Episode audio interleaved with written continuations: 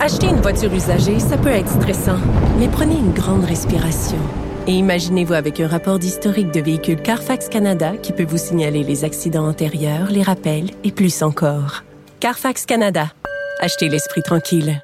La Banque Q est reconnue pour faire valoir vos avoirs sans vous les prendre.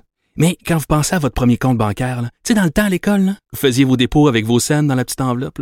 Hmm, C'était bien beau. Mais avec le temps, ce vieux compte-là vous a coûté des milliers de dollars en frais, puis vous ne faites pas une scène d'intérêt. Avec la banque Q, vous obtenez des intérêts élevés et aucun frais sur vos services bancaires courants. Autrement dit, ça fait pas mal plus de scènes dans votre enveloppe, ça. Banque Q, faites valoir vos avoirs. Visitez banqueq.ca pour en savoir plus. Cube Radio.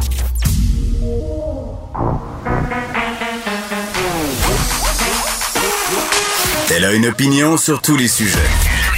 Pour elle, toutes les questions peuvent être posées. Geneviève Peterson. Radio. Salut tout le monde, bienvenue à l'émission. Bien évidemment, on va reparler du budget, ce fameux 500 dollars qui remplit absolument l'objectif de détourner l'attention de toutes les autres euh, mesures. Les gens se demandent euh, quand est-ce qu'on va l'avoir, euh, ce 500 dollars qui sera donné à toutes les personnes qui font moins de 100 000 dollars net par année? Je veux juste vous dire là, que c'est pas beaucoup d'argent par jour. D'ailleurs, on va avoir tantôt l'ex-ministre Daniel Payet qui dit euh, que cette somme-là est complètement ridicule. Et je dois dire que je partage son opinion. Il y a plein d'incongruités dans cette affaire-là. là. Entre autres, on ne prend pas en compte le budget familial. Et ça, vraiment, là, je le sais que je tape sur ce clou-là depuis tantôt avec Benoît, mais moi, ça me renverse de savoir qu'une personne, euh, par exemple, qui serait en couple avec un conjoint, une conjointe qui fait, je sais pas, on va dire un chiffre fictif, là, 450 000 pourrait se revendiquer de ce 500 piastres-là. Euh, ceux qui ont un Inc. aussi, donc qui, bon, euh, placent leur argent dans une compagnie et se versent un salaire qui est en bas de 100 000 même si techniquement, ces gens-là sont des millionnaires dans une certaine mesure. là. Il y en a, là, je veux dire, j'ai des médecins euh, qui témoignent euh, puis qui disent, ben ça n'a pas de bon sens, là, je vais pouvoir m'en revendiquer de ce 500 $-là.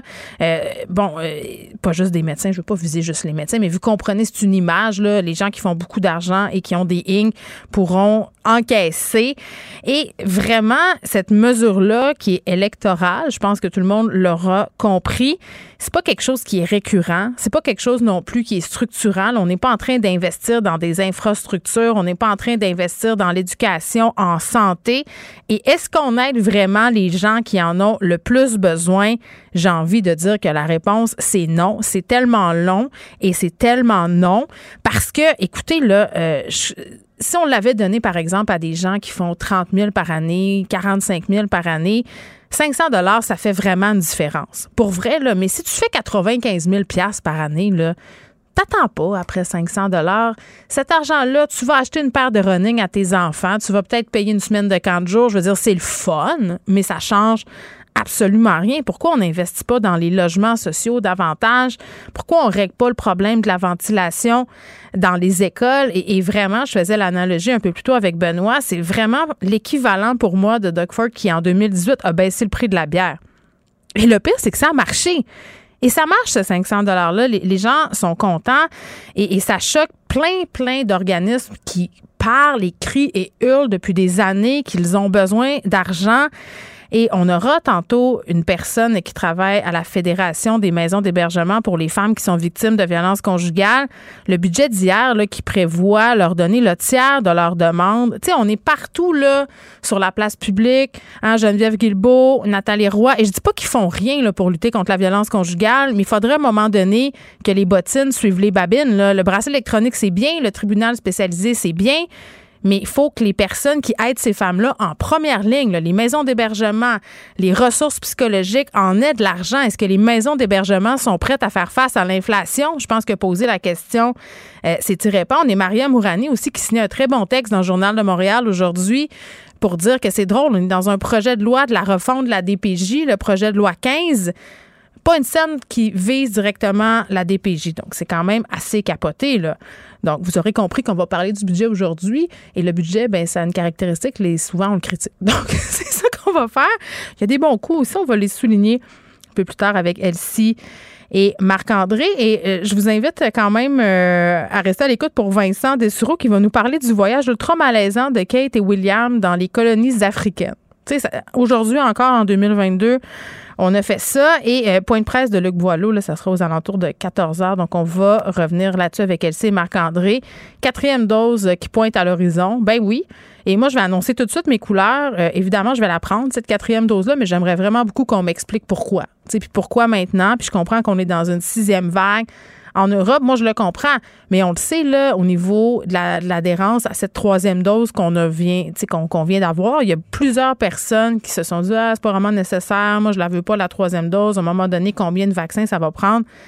Et je ne sais pas quels arguments ils vont sortir le gouvernement pour convaincre la population d'y aller avec une quatrième dose, mais moi, j'aimerais aussi qu'on m'apprenne et qu'on me dise quand est-ce que les enfants de 5 à 12 ans pourront avoir une troisième dose. Puis c'est plate à dire, là, dans certaines écoles, ça vient juste de se passer, cette deuxième dose-là. Donc avant peut-être de penser à une quatrième dose, euh, peut-être qu'on va la penser pour les personnes qui sont plus vulnérables. Je pense que c'est ça qui est dans les cartons, mais les enfants de 5 à 12 ans qui sont à l'école, je veux dire, tout le monde a la COVID en ce moment. Ceux qui ne l'ont pas eu au mois de décembre, ils l'ont maintenant. On le sait, là, dans les écoles, on a abandonné le masque en classe et ça donne le résultat qu'on connaît. Il y a une montée des cas, il y a une montée des hospitalisations au Québec. Vaccinons les enfants, pour vrai. Je pense que c'est ce qui a fait sursauter le procureur de la Couronne. Nicole Gibault. J'en ai un ras le bol de ces gens-là. À mon sens, c'est de l'intimidation. Geneviève Peterson. C'est ça. Puis s'il sauve en marchette, on aura le temps de le rattraper. La rencontre. Oui, mais toi, comme juge, est-ce que c'est le juge qui décide ça? Comment ça marche? Oui, oui, oui, oui, oui, oui, oui, oui. C'est le juge. La rencontre Gibault-Peterson. Salut, Nicole. Bonjour Geneviève. Bon suivi euh, sur l'affaire des Fiat Carpentier. on se parlait hier de la coroner qui voulait rouvrir, euh, si on veut, euh, les cartons de cette affaire-là. Là, Geneviève Guilbeault qui est sortie tantôt pour dire que le gouvernement du Québec ordonne la tenue d'une enquête publique afin de faire la lumière sur le meurtre de ces deux fillettes-là. Ça s'est passé à l'été 2020 et on se rappelle que tout ça se passe dans la foulée de révélations faites par l'émission Enquête. Oui, puis euh, effectivement, euh, suite à ces révélations, mm. euh, la coroner avait demandé des compléments d'enquête. C'est bien possible. Là, il y a pas... Mais suite à la demande des compléments d'enquête, du complément d'enquête, ben, c'est là qu'on a vu la réaction, qui est applaudie d'ailleurs parce qu'elle était réclamée mm. par la mère de des enfants, ça c'est clair. que ça soit public aussi, hein? Par le, oui, oui, absolument. Alors, elle, euh, c'est une bonne chose. Je pense que tout le monde va comprendre qu'il y avait des. Tu sais, ça fait longtemps qu'on se posait la question est-ce que le fait d'avoir aboli les unités d'urgence ou avoir fait autre, tu sais, il y a, eu des, il y a eu du changement au niveau euh, de la sûreté du Québec et ces majeurs, ces changements probablement majeurs. Est-ce qu'ils ont eu quelque chose à faire euh, dans cette enquête, dans ces recherches Et c'est ce qui avait été beaucoup questionné. Il y a des policiers qui ont à la retraite. Il y a des policiers en devoir qui ont qui ont qui ont révélé certaines choses. Et oui, c'est perturbant d'entendre ces révélations. Et c'était la chose à faire, qui est applaudie par les oppositions, applaudie par euh, euh, tout le monde là dans le fond, parce qu'il y a personne euh, qui veut qui, qui, veut qu'on passe à côté d'une solution et de trouver pourquoi. Parce que si s'il y a eu des ben oui, s'il y a eu des Madame Lemieux, elle le réclamait à grands cris depuis euh, depuis les ben enfin depuis l'enquête là au moins là. Ben oui, parce que s'il y en a eu des déficiences au niveau de la Sûreté du Québec, puis c'est d'ailleurs ce que mettait en lumière le reportage euh, d'enquête d'ex-policier de la Sûreté du Québec qui disait, écoutez, il y a eu des ratés dans cette opération-là. Si effectivement c'est le cas, puis moi-même, j'avais parlé à un ancien de la SQ ici qui me disait, bon, il semble avoir eu des problèmes de communication, euh, des longs délais, là, on parle d'emprunts, toutes sortes d'affaires. c'est important qu'on fasse la lumière là-dessus pour que ça se reproduise plus. Là, on en parlait hier. Oui, puis on sait, là, puis on va pointer l'abolition des unités d'urgence. Très, très important mm-hmm. qu'on voit pourquoi, puis qu'est-ce, qu'est-ce que ça aurait pu avoir comme répercussion si ça n'avait pas été le cas. On verra dans cette enquête publique. Un autre, dossier dans lequel euh, il y a du développement, Nicole, euh, le meurtrier de Simon Olivier Bendwell, c'est un jeune homme qui avait été tué au centre-ville de Montréal, euh, poignardé en fait dans le dos, en pleine rue. Il y avait même une vidéo qui avait circulé à l'époque. Ça se passait en 2019. Donc, son meurtrier qui écope d'une sentence de prison à vie sans possibilité de libération avant 12 ans. Oui, c'est euh, il y a un jury le 18 octobre 2021 qui avait reconnu Maxime Chicoine Joubert coupable du meurtre au deuxième degré de Simon Olivier Badwell et aussi parce qu'il faut pas l'oublier, il y avait un vol un voie de fait armé sur une autre personne qui s'appelait euh, Alexandre Fitchev. Mm. Alors euh, la décision est tombée aujourd'hui parce qu'évidemment dans un meurtre au deuxième degré, la peine c'est à vie. Bon, ce n'est pas 25 ans, pas 10 ans, pas 15 ans. C'est une peine à vie. Donc, cette personne-là, elle est détenue à vie, mais il y a une ouverture pour euh, une demande, seulement une demande, une possibilité de demander une libération conditionnelle. Mais ça, ça peut varier, le meurtre deuxième degré. C'est entre 10 et 25. Et là, on l'avait plaidé, la couronne, pour 14 ans avant, euh, à cause des circonstances euh, absolument euh, gratuites. C'est ce que le juge a dit d'ailleurs. le caractère totalement gratuit, absurde de ce genre d'agression-là, mais complètement absurde. il a utilisé un objet contondant. il y avait... il est arrivé dans le dos. Ça, ça a été des facteurs... Oui, attaque sournoise. Oui, très sournois. Euh, la violence extrême du geste posé, il y avait des antécédents judiciaires, mais ça ne découlait pas des gestes de violence nécessairement, mais il y en avait. C'est mm. toujours pris en considération.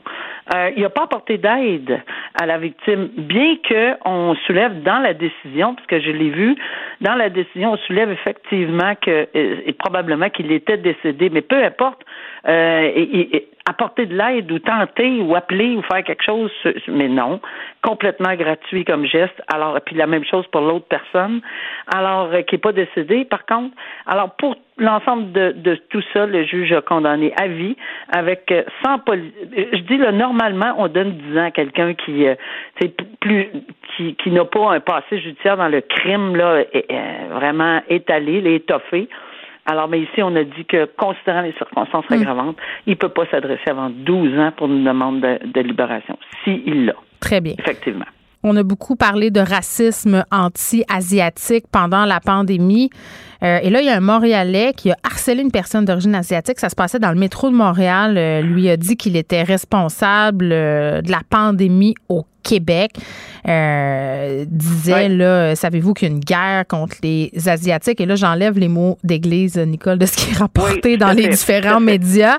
Nelson Plante, c'est le nom de l'homme en question il, va faire de la prison, là, quand même. Tout à fait. Mais ça, on l'a vu un peu partout. Et malheureusement, aux États-Unis, on l'a souvent relié aux propos que cet ancien président tenait euh, sur la question de, du, virus. Hmm. De, Mais il appelait ça la grippe chinoise, hein? Ah, oui, il donc, euh, il a mis, il a mis la table. C'était méprisant. Puis, puis évidemment, il y a plusieurs personnes qui, qui, qui, qui boivent à, à, son discours. Puis ça s'est transporté un peu partout dans le monde, vraiment. Là. Et on a continué. On a vu des agressions télédiffusées là, épouvantables. Écoute, ça, cette affaire-là, euh, dans le métro, on a vu des vidéos. Moi, je me rappelle aussi, puis ça, je sais pas qu'est-ce qui s'est passé avec cette dame-là en question, là, qui insultait euh, une personne d'origine asiatique dans une dans une épicerie. Là. Ça avait aucun bon sens. Tu l'as vu? Ben c'est ça. Tout le monde en disant, je suis connue, je viens d'une famille connue, euh, je m'en fous de toi. s'est fait mettre dehors par le gérant d'établissement. Mais il y en a eu plein des vidéos comme ça. Là. Il y en a eu plein. Puis ici, effectivement, elle avait filmé cette personne-là, la personne mm. en question. Elle avait filmé le genre de propos. On a retrouvé la personne et oui, il a été condamné. Le, le problème, c'est pas un problème Mm. C'est tout à fait déplorable, inacceptable ce genre de comportement. Mm. Euh, c'est une personne qui semble avoir possiblement euh, des problèmes. Euh, ben, c'est là où je m'en allais. Santé ben, mentale, mais c'est une personne itinérante, Nicole. c'est une personne en situation d'itinérance, puis on soulève la question de la santé mentale. Puis là, je me dis, tu sais on, on, on s'est questionné l'autre fois, là, les prisons, euh, c'est-tu le bon endroit pour les personnes justement qui ont des problèmes de santé mentale? Puis on s'était dit la réponse, c'est non. Donc là, l'envoyer en dedans, qu'est-ce que ça va donner? C'est très ben, honnêtement. Là, euh, euh, on sait pas, là. Je sais pas la oui, On, spécule. que c'est fragile? Parce que c'est dû directement relié à une à l'itinérance, possiblement. Ça n'a pas, mm. ça, ça, sûrement pas Mais il a plaidé coupable, dans les circonstances. Mais il reste une chose, c'est que euh, le message sur le racisme, les propos Mm. racisme, euh, il faut envoyer un message. Alors, moi, je suis pas surprise qu'on ait on ait prononcé une sentence d'emprisonnement de six mois. Mm. Euh, je pense qu'il faut le faire à un moment donné pour envoyer un message. Mais tu sais, je suis peut-être de la classe plus dure dans ces situations-là. Mm. Maintenant, euh, chaque personne est, est différente. Donc, évidemment, une personne en itinérance avec un problème de santé mentale, mais je pense qu'on on, on a dû le soulever. Si on le lit, c'est parce que quelqu'un l'a soulevé pour Mm. possiblement amoindrir. Peut-être qu'on réclamait plus aussi là. Exactement. Puis aussi, sa sentence, euh, on cumule d'autres méfaits là, qu'il a commis, Oui, exact, cet homme-là. Donc, je pense que c'est important qu'on le spécifie aussi, le méfait, le à feu à une Alors, poubelle. C'est un ensemble, de facteurs. Voilà. criminels. Euh, parlant de mettre le feu, Nicole, on a tous été secoués par les images euh, à Ottawa là, pendant que se déroulait le fameux siège là, mené par le convoi de la liberté. Euh, tu t'en rappelles, on en avait discuté ensemble. euh, intrusion dans un immeuble où on avait mis le feu, tentative d'incendie en fait. Puis là, on se posait toutes sortes de questions euh, par rapport à cet incident-là. C'est-tu des gens du convoi? Tu il y avait quand même beaucoup de si puis de mais puis de est-ce que là, là euh, un homme de 21 ans qui est accusé concernant cette tentative d'incendie-là. Oui, puis c'est c'est vraiment très très dangereux parce que la vidéo qu'on a vue, il, il bloquait avec du, Oui. j'imagine c'est un genre de duct tape. Oui, il avait euh, mis du ruban sur la porte. Ouais, c'est ça, du, du ruban pour empêcher que les gens sortent. Dieu merci que quelqu'un était assez vigilant pour faire le nécessaire puis éteindre. Euh, Il y, avait déjà un, euh, quelque chose qui avait pris en feu. Mais oui, c'est sûr que c'est pendant le, le pendant le siège à Ottawa, exactement dans les endroits où il y avait plein de, de, de gens qui étaient installés avec soit des, des camions, des pick-up ou peu importe, qui circulaient avec de. Puis il y avait beaucoup, beaucoup de gens qui, qui, qui, qui, qui se plaignaient, descendaient dans les rues, etc. Donc, c'est sûr qu'on a fait un amalgame, on a dit 1 plus 1 égale 2, c'est probablement relié.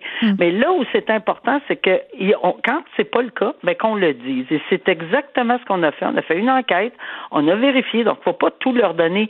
Euh, ils ont- ils il y a déjà plusieurs accusations là, qui pèsent les épaules de, de plusieurs de ces gens-là qui ont participé à- au siège à Ottawa, mais il faut pas en ajouter quand de l'huile sur le feu quand c'est pas le cas. Ouais. Donc, ce n'est pas le cas, pas pour cet individu-là, mais l'incendie criminel comme tel, euh, oui, ça a eu lieu, oui, il va faire face à des accusations, c'est très sérieux comme crime. Exactement. Et on recherche toujours un autre suspect Oui. relativement à cette affaire-là.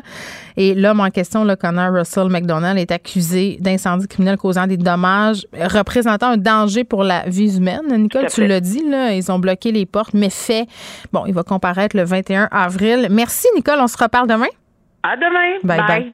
Acheter une voiture usagée, ça peut être stressant, mais prenez une grande respiration. Et imaginez-vous avec un rapport d'historique de véhicule Carfax Canada qui peut vous signaler les accidents antérieurs, les rappels et plus encore. Carfax Canada. Achetez l'esprit tranquille. La Banque Q est reconnue pour faire valoir vos avoirs sans vous les prendre. Mais quand vous pensez à votre premier compte bancaire, tu sais, dans le temps à l'école, vous faisiez vos dépôts avec vos scènes dans la petite enveloppe. Hmm, C'était bien beau. Mais avec le temps, à ce compte-là vous a coûté des milliers de dollars en frais, puis vous ne faites pas une scène d'intérêt. Avec la Banque Q, vous obtenez des intérêts élevés et aucun frais sur vos services bancaires courants. Autrement dit, ça fait pas mal plus de scènes dans votre enveloppe, ça. Banque Q. Faites valoir vos avoirs. Visitez banqueq.ca pour en savoir plus. Geneviève. Rebelle dans l'âme, elle dénonce l'injustice et revendique le changement. On continue à parler du budget, ou plutôt des personnes, des organismes, euh, des grandes tangentes qui sont oubliées euh, et qui semblent avoir été oubliées par le budget d'Éric Girard. Euh, C'est peut-être, entre autres, le cas des maisons d'hébergement pour femmes victimes de violences conjugales. On est avec Louise Riendo, qui est co-responsable des dossiers politiques pour le regroupement des maisons pour femmes victimes de violences conjugales. Madame Riendo, bonjour. Bonjour, Mme Peterson. Écoutez, j'étais quand même assez surprise, euh, puis je vous dis ça en, en- en toute honnêteté, là, euh, parce qu'il nous a été présenté hier, alors qu'on était dans la foulée euh, qu'on est, en fait, dans, dans la suite du rapport Rebâtir la confiance. Alors qu'on est dans tout un discours euh, au niveau du gouvernement sur la lutte contre la violence conjugale. On parlait la semaine passée du bracelet électronique. On va de l'avant avec tout ça. Il y aura le tribunal spécialisé. Pourtant, le budget qu'on nous a présenté hier euh, couvre pas l'ensemble euh, des besoins, ceux que vous aviez identifiés. Là. Ben effectivement, euh, si le budget couvre quand même des mesures en lien avec le tribunal spécialisé, euh, s'il donne un peu de moyens euh, aux maisons d'hébergement, au Calax, l'argent qui a été alloué pour les maisons est loin de l'objectif qu'on avait fixé. Euh, nous, on avait euh, demandé qu'il y ait 27 millions de dollars pour améliorer les services hmm. des maisons existantes, plus 8 euh, millions et demi pour développer des nouvelles maisons. là, ce qu'il y aura au mieux dans la prochaine année, c'est 14 millions et ça va aller un peu plus haut là, dans cinq ans, mais on n'atteint pas hmm. l'objectif. Alors, c'est sûr que là-dessus, on sent qu'on a été entendu, mais partiellement seulement. On était donc donc euh, un peu déçu. Mais en même temps, euh, puis j'ai eu la, même conversation l'année passée quand vous avez présenté un, budget préliminaire. Là, euh, il y a des sommes quand même qui ont été investies, là, notamment pour l'hébergement. Il y en a eu de l'argent récemment. Oui, oui, dans la dernière année, suite au, féminicide, il y a eu 15 millions pour consolider les maisons d'hébergement et il y a eu du développement de places. Alors, mm. c'est sûr que depuis c'est la troisième année où il y a des investissements, mais on reste encore euh, avec un manque à gagner, je vous dirais, pour être capable de mener euh, toutes les missions des maisons d'hébergement, non seulement accompagner les femmes, mais par exemple dans le cadre du tribunal spécialisé, on nous dit les intervenantes de confiance euh, qui sont dans les maisons pourront accompagner les femmes. Mm. on nous demande aussi de former les policiers, les procureurs. Alors la question qu'on se pose, c'est comment allons-nous réussir à faire tout ça? Et j'imagine que la pénurie de main-d'œuvre touche aussi les intervenantes? Absolument. Et on se rend compte que par rapport à d'autres secteurs, on n'est pas on n'est pas toujours compétitif. Là, on voit dans certains McDonald's des offres d'emploi euh, où les salaires ressemblent à ceux qu'on est capable d'offrir dans les maisons. Et là là. Puis là, c'est loin de moi l'idée d'être condescendante par rapport euh, au salaire du McDo. Là. C'est pas ça, mais c'est des gens qui sont formés, c'est pas pareil. Je voyais aussi des offres passer euh, pour la STM cet été, 28 euh, pièces de l'heure. À un moment donné, c'est tentant pour des personnes d'aller faire plus d'argent là-bas dans des jobs qui sont peut-être moins demandantes psychologiquement qu'aider des femmes en situation de violence conjugale. C'est un métier quand même qui est difficile, qui est demandant. Donc, il y a tout ce, volet-là. Et j'ai envie de vous demander, est-ce que les maisons d'hébergement en ce moment sont en mesure de faire face à, cette inflation qui est quand même assez majeure? Là? Ben, c'est sûr que c'est un défi. Euh, écoutez, quand on, pour tenter de garder le personnel, on veut, euh, on veut euh, essayer de les aider à progresser dans des échelons salariaux. les maisons doivent payer des sommes astronomiques en épicerie, en toutes sortes de biens. Donc, c'est sûr que ça euh, année après année quand les subventions sont pas au rendez-vous ou sont pas suffisamment. C'est pas récurrent parce que ben, l'argent qu'on donne, l'argent qu'on donne souvent, c'est pas de façon récurrente. Donc on le donne une fois, puis après ça, c'est fini. Mais ce qui est annoncé dans le budget et ce qui avait été alloué euh, en raison des féminicides, c'est de l'argent récurrent, heureusement. Exact. Euh, le problème, c'est que c'est pas suffisamment indexé. Hmm. Là, le fameux 500 dollars, je sais pas, il y a plusieurs personnes qui disent, puis je comprends que ça va aider certaines femmes dont vous vous occupez, là, ce 500 $-là, ça peut faire la différence, mais en même temps, il y a beaucoup de personnes qui disent qu'on aurait pu injecter cette somme-là euh, dans des mesures structurantes, par exemple, dans les logements sociaux. Ça aussi, ça aiderait les femmes dont vous vous occupez. Absolument, parce que euh, beaucoup de femmes euh, doivent parfois rester en maison d'hébergement plus longtemps que nécessaire parce qu'elles n'arrivent pas à trouver un logement. Et nous, on revendiquait effectivement qu'il y ait un investissement massif dans le logement social. Bon, le budget nous donne accès pour 100 femmes à un, au programme de supplément de loyer, c'est-à-dire euh, payer des propriétaires privés là, pour que le loyer soit plus bas pour les femmes.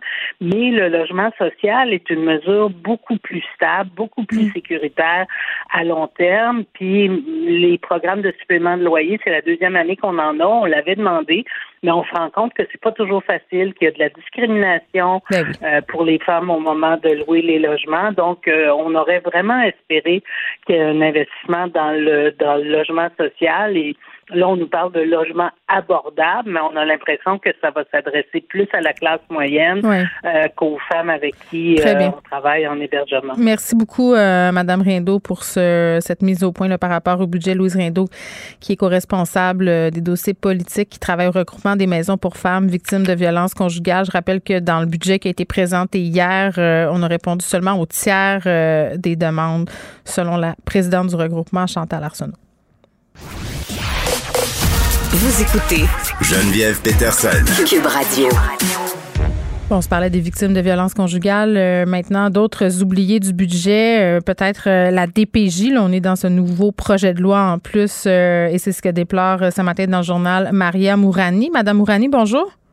Bonjour. Vous avez été déçu que le budget accorde pas plus d'argent directement à la DPJ alors qu'on est dans cette refonte justement de cette ben, de cet organisme-là? Oui, tout à fait. Je me serais attendue parce que d'autant plus qu'actuellement, euh, ils sont en train de travailler sur un projet de loi, le projet de loi 15, euh, sur la loi euh, de la protection de la jeunesse. Donc, techniquement, quand on dit, puis bon, il y a eu aussi le rapport Laurent, donc il y a comme une espèce de grosse restructuration qui s'en vient. Techniquement, lorsqu'on se met comme ça à envisager un futur avec des grosses rénovations, modernisations, ben il faudrait mettre les sous qui viennent avec. Donc, je m'attendais à avoir quand même des sous directs. Parce que ce qu'on voit, en fait, euh, euh, c'est quelques sous pour les organismes communautaires. Et puis, bon, je, de plus en plus, je constate que les, les regroupements d'organismes communautaires disent que c'est vraiment pas assez. C'est comme euh, déjà eux, à la base, il y avait un sous-financement. Euh, il n'y avait pas de pérennité dans les budgets. À chaque fois, ils devaient faire des demandes encore pour avoir des budgets. C'était, c'est vraiment pas des budgets euh, récurrents. Alors euh, ça, ça va les aider un petit peu, mais ça va pas régler le problème. Mais en plus de ça, eux autres, ils donnent des services. Certains d'entre eux donnent des services à la DPJ. Donc, même dans le rapport Laurent, ils le disent qu'il fallait aider ces organismes-là à pouvoir donner ces services-là à la DPJ. Et en plus de ça, il n'y a pas d'argent direct est donné à la DPJ. Donc ça, c'est un, problème, à mon avis. Ben oui, puis on parle d'une modernisation de ce paquebot-là. Puis hier, je parlais avec un, ancien travailleur euh, social de la DPJ, Mme Mourani, là, de ce dossier. En tout cas, je ne sais pas si vous l'avez lu dans la presse, là, où on parlait des familles d'accueil qui se butaient à la bureaucratie. Ah, euh, écoutez, là, j'étais en bas de ma chaise et qui, qui non non mais ça avait aucun sens. Et là on, disait ben écoutez là moi je ça fait deux ans que je m'occupe d'un enfant euh, on me donne 28 pièces par jour c'est pas rétroactif j'ai droit à rien. Donc comment on fait tourner ce paquebot là sans argent? Tu sais ce paquebot là qui coule on va se le dire en ce moment il y a des, des affaires qui ont aucun bon sens euh, des familles qui sont pognées dans des situations absolument insoutenables qui sont pris en otage par la DPJ là des gens qui au départ voulaient aider. Moi ça me renverse. Oh oui, non. moi, je vous dirais, j'ai j'ai plusieurs dossiers des PJ, et puis c'est toujours, je suis toujours surprise, hein, malgré que avec euh, le nombre d'années que je suis là-dedans, je devrais plus l'être, mais, mais, je suis toujours euh, ébahie. Je vous donne un exemple simple qui montre, euh, au fond, pas seulement un problème d'organisation, mais aussi un problème monétaire. J'ai constaté que les rencontres mensuelles, parce qu'il y a des rencontres mensuelles qui sont faites, par exemple, lorsque les enfants sont en famille d'accueil, il va y avoir une intervenante de la DPJ qui va aller rencontrer le jeune, voir si ça va bien, etc. Mais moi, les, dossiers que j'ai, ce qui m'écœure, enfin, qui, qui me je tombe de ma chaise quand je vois ça, hmm. c'est quand les intervenants demandent à rencontrer les jeunes alors qu'ils sont à l'école. Comment t'arranges pas ton agenda pour rencontrer le jeune après l'école, après qu'il ait mangé le soir ou les fins de semaine? C'est pas logique de faire manquer l'école à un enfant pour rencontrer un intervenant de la DPJ une fois par mois. Pour moi, là, ça rentre pas dans ma tête. Ça, ben, écoutez, j'ai envie d'éducation. Ben, j'ai envie de vous hein? dire que c'est pas juste à la DPJ euh, ce problème-là. Là. Euh, les gens, les parents qui veulent faire voir des psychologues à leurs enfants et qui doivent aller au privé, Maria, parce qu'évidemment, hein, dans le public, t'attends deux ans, mais malgré ce que dit Monsieur Carman, là, t'attends encore euh, quand même pas mal de temps. Puis si c'est pas, non, non, mais écoutez, là, si l'enfant quasiment est pas en train de s'ouvrir les veines, il y en a pas de service, ben les psychologues, je m'excuse, là, ont juste de la place la semaine pendant les heures de classe. C'est ça, là. C'est ça. C'est un problème en soi, cette, euh, cette affaire-là, parce que euh, on, on, veut que nos enfants, puis c'est pas des enfants qui forcément vont être euh, les plus faciles à l'école. C'est des enfants qui vont avoir des difficultés déjà. Donc leur faire manquer les classes, c'est pas c'est pas une bonne idée. d'une part. Mais d'autre part, ça montre, là, on- je, je vous parle de la DPJ, ça- parce que la DPJ, il y en a qui travaillent de soir. Comment on fait dans les centres jeunesse le soir? Il n'y a pas personne? Oui, il y a du monde. Donc, on est capable, ou les fins de semaine, par exemple. Mhm. Donc, c'est une question, au fond, de management des ressources. Ben oui, mais l'enfant qui est supposé être au cœur de la nouvelle DPJ, ça, ça, devrait faire partie de ce qui devrait être mis de l'avant. Tout à fait, parce que là, ce qu'on dit dans la nouvelle loi, c'est que non seulement l'enfant, il faut tenir compte de ses besoins et qu'il a le droit de parole euh, dans ce qu'il veut, ben, il faut qu'il soit au centre. Ce n'est plus la DPJ, ce n'est plus la, la, la famille, le premier acteur. Ce sont des acteurs importants, bien sûr, et qui, qui, qui doivent travailler en collaboration. Mais le l'acteur le plus important, c'est l'enfant. Alors, à partir du moment où on fait une analyse du besoin de l'enfant, l'un des premiers besoins, c'est bien sûr de pouvoir manger, dormir, s'habiller, euh, être au chaud, etc. Mais c'est aussi être en sécurité puis aller à l'école. Oui. Puis Alors, pendant ce temps-là, on, on mesure des fenêtres et on demande aux parents de ne pas placer deux frères dans la même chambre parce que ça n'a pas de bon sens. Je sais pas. Je trouve ça un Ben, peu, je vais vous un peu décourageant. Un autre exemple, Oui, là. rapidement. Euh, quand, quand les familles d'accueil, ok, euh, il y a comme une espèce d'analyse de la maison, de la structure euh, Oui, oui. du domicile. Ben, par exemple, on va leur dire bon ben cette chambre-là, c'est la chambre de l'enfant que vous allez accueillir. Faudrait pas que vous mettiez, par exemple, un truc qui vous concerne, un objet qui vous concerne. Exemple. euh, J'ai un exemple dans ma tête, là, je, je- en tout cas en termes de confidentialité, je ne dois pas le, le dire très clairement, mais disons qu'une personne a un objet dans une chambre Ouais. qu'elle décide de donner cette chambre-là à cet enfant-là. Cet objet peut être, par exemple, un lampadaire ou une petite table. Non, mais mettons, mettons que je mets mon vélo d'exercice dans une pièce. Vélo d'exercice. Hein? Ça, c'est un bon exemple. Vous Ben oui. n'avez vous avez pas le droit. Ben, c'est ça. Tu sais, à un moment donné, la comme, logique. euh, ça pas de bon sens. Je pense pas que ça va nuire au bien-être de l'enfant euh, d'avoir un objet dans sa chambre. C'est comme, en tout cas, je trouve que des fois, on s'attarde pas euh, aux bons problèmes. euh, et là, ouais. oui, exactement. Donc, c'est un peu décevant, ce titre-là, ce budget de M. Girard. Merci, Mme Mouranet. On peut lire votre papier dans le Journal de Montréal. Avec plaisir. Au revoir. Pour elle, une question sans réponse n'est pas une réponse. Geneviève Peterson. Cube Radio. Vincent est là. Salut, Vincent. Salut. Écoute, euh, une nouvelle quand même assez euh, troublante, c'est ce que j'ai envie de dire. Oui. Euh, Thomas Trudel qui a perdu la vie dans une fusillade, là, tout le monde s'en rappelle, euh, ça avait quand même secoué tout le Québec.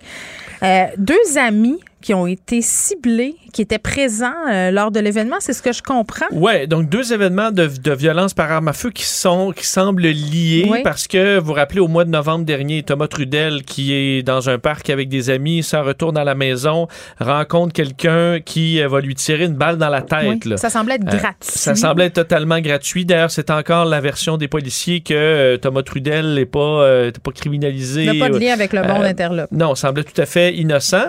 Et là, euh, hier soir, euh, on sait qu'il y a des jeunes qui ont été la cible d'une rafale de coups de feu dans le quartier Saint-Michel. Heureusement, ils n'ont pas été atteints. Là, il y avait euh, deux, deux, deux jeunes hommes et une jeune femme. La jeune femme a subi un choc nerveux. Les deux autres, les gars, ont été capables aussi d'éviter les balles en quelque sorte. Ils ont été très chanceux. Trois jeunes de 17 ans. Mais là, une fois que les policiers les rencontrent, se rendent compte que les deux garçons sont euh, ben, des amis de Thomas Trudel qui étaient là la soirée où Thomas Trudel, lui, s'est fait abattre. Fait que t'as peu, là, ces gens-là ont été, vic- ont, ont- ont été victimes, entre guillemets, de, de coups de feu récemment et ils étaient présents le soir où Thomas s'est fait abattre. Exact. Et là, euh, les policiers commencent à se questionner. D'ailleurs, euh, je, vois- je voyais la réaction de Jean-Claude Gauthier, là, à nos, collègues de TVA Nouvelle. Il disait c'est sidérant comme information. Vous me jetez par terre avec ça. Lui, qui était un policier du SPVM spécialisé dans les gangs de rue.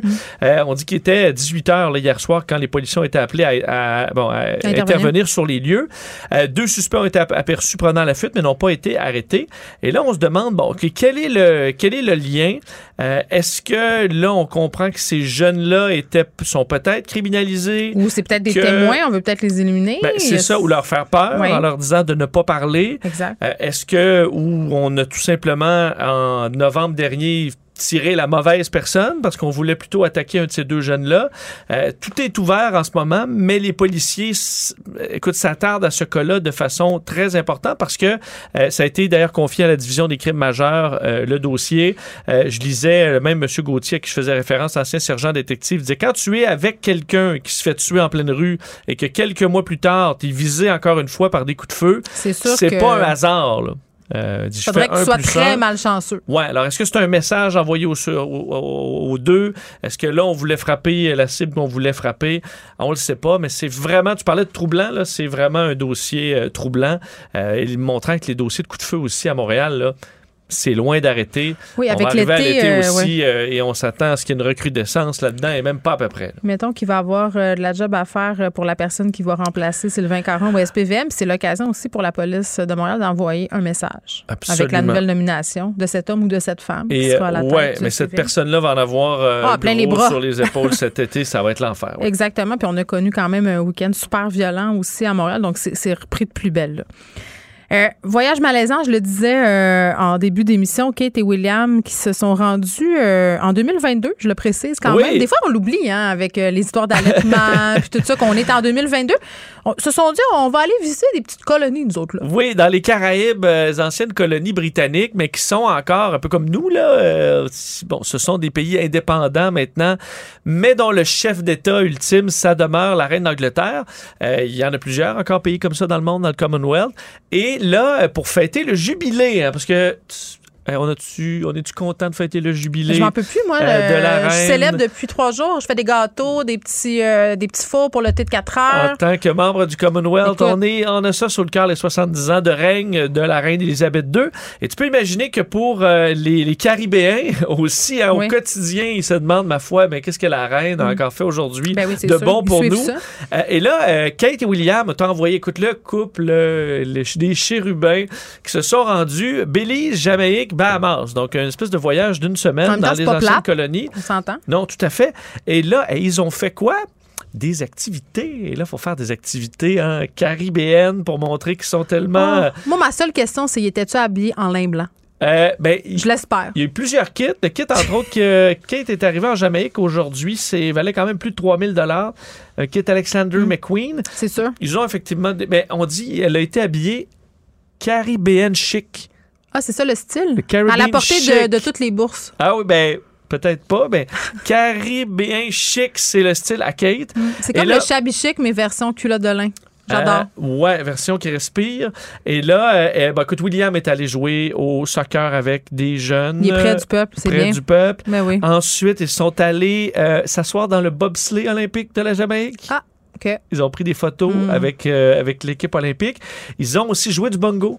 Euh, et là, écoute, tes voix, là, tellement. Là, William, il, il est- écoute, il est tellement à Il est-tu l'aise. ami avec Justin Trudeau? Il- ben, c'est ça. Il, est- il faut être un peu figé. Et là, il essayait de jouer du bongo euh, à- au musée de Bob Marley. Ils prennent des photos avec la statue de Bob Marley. Bon, ils ont vraiment tout fait pour que ça se passe bien. Le problème, ça s'est pas passé tout à fait bien. Le premier arrêt a dû être annulé au Belize. On allait dans un village et la population locale, euh, il y a eu une manifestation. En fait, c'est qu'on a demandé de libérer le terrain de soccer pour que l'hélicoptère atterrisse. Et il semble que ça ça a moins passé dans le village en disant Mais tu sais, le colonialisme en 2022. ben, hein, ça sonne, un- on disait, ça nous rappelle, c'est ça, ce, ce colonialisme. Dire, faites, faites de l'espace Faites de la pour place. le carrosse volant de, euh, Oui. de Kate et William. Donc, ils ont été obligés de changer de plan. On n'allait pas finalement sur le terrain de soccer, on allait plutôt visiter une chocolaterie, euh, en fait, une usine de chocolat. Ça a été le plan B. Et là, on est en Jamaïque. On dit, euh, écoute, arrivé en tapis rouge, euh, là, les politiciens, la grande cérémonie, il y a toujours du monde sur le bord de la rue avec des drapeaux qui en reviennent pas, qui disent We love you, we love you. Ah, on sait c'était comme ça aussi euh, il y a 100 ans. Il y en a qui sont pour, il y en a qui sont contre. Mais il y a des manifestations encore un peu partout à travers euh, la Jamaïque, comme il y en avait au Belize et il y en aura au, euh, aux Bahamas. Est quand même de plus en plus forte parce que ce que réclament les, les manifestants et de plus en plus de politiciens. Il y avait d'ailleurs une politicienne qui a fait des gros yeux à Kate. En fait, que snobé Kate. Là, Ah, les dit médias, allô. eh, les médias britanniques, là, ils ont fortement réagi. Elle s'appelle Lisa Anna. C'est une ancienne Miss euh, Monde. Miss Monde Jamaïque. Super belle femme qui est maintenant politicienne. Elle était assise à côté de Kate. Et là, Kate essaie de chercher un regard souriant, là. Et elle, Hey, je le vois, là. Elle a fait une bitch face, là. elle a fait une solide bitch face en voulant dire je m'intéresse pas à toi, je regarde ailleurs. Mais Kate était pas pire aussi dans sa resting bitch face avec son petit costume jaune, là. Elle était, Après, de au début, elle cherche le sourire. Là. Ouais, mais après, elle avait une petite face pincée en voulant dire Ah ouais, tu me dis pas salut. Ben, ça va, ça va, ça va jouer à deux. Deux filles dans le cours d'école secondaire qui veulent pas se Ouais, parler. parce qu'il faut se rappeler que euh, l'histoire euh, des euh, bon des colonies dans les Caraïbes, c'est pas la même histoire que nous avec le avec la monarchie Mais britannique. justement, ça serait pas le temps qu'ils se disent euh, on ira plus. Ben, effectivement, parce qu'il faut dire là-bas, euh, dans, au 16e siècle, on a amené des centaines de milliers euh, d'Africains là-bas pour travailler sur des champs de canne à sucre, qui auront mis des propriétaires d'esclaves britanniques ultra riches, et ça, ça s'est fait sous le, le- le- bon, la, la- la gestion monarchique pendant un bon bout de temps, entre autres sur Élisabeth I et tout ça. Bref, ils ont une historique que eux, là, les riches, ça a été les Britanniques qui ont euh, bon, utilisé l'esclavage de leurs ancêtres pour se faire des fortunes. Et que ben, Kate et Williams, on n'a rien contre eux autres, là, on va les accueillir. Non, mais sauf que quand Mais ils te demandent de tasser euh, les gens du terrain de soccer, peut-être tu le prends plus ou moins bien. C'est ça, parce que s'ils sont riches et si bien, ben c'est parce c'est c'est un peu sur le dos de la sueur, du Ben sang oui. de leurs ancêtres. Alors ça passe un peu moins. On demande donc des excuses officielles. C'est entre autres ce que le Comité de réparation nationale des Bahamas réclame, des, ex- des excuses formelles et réparation.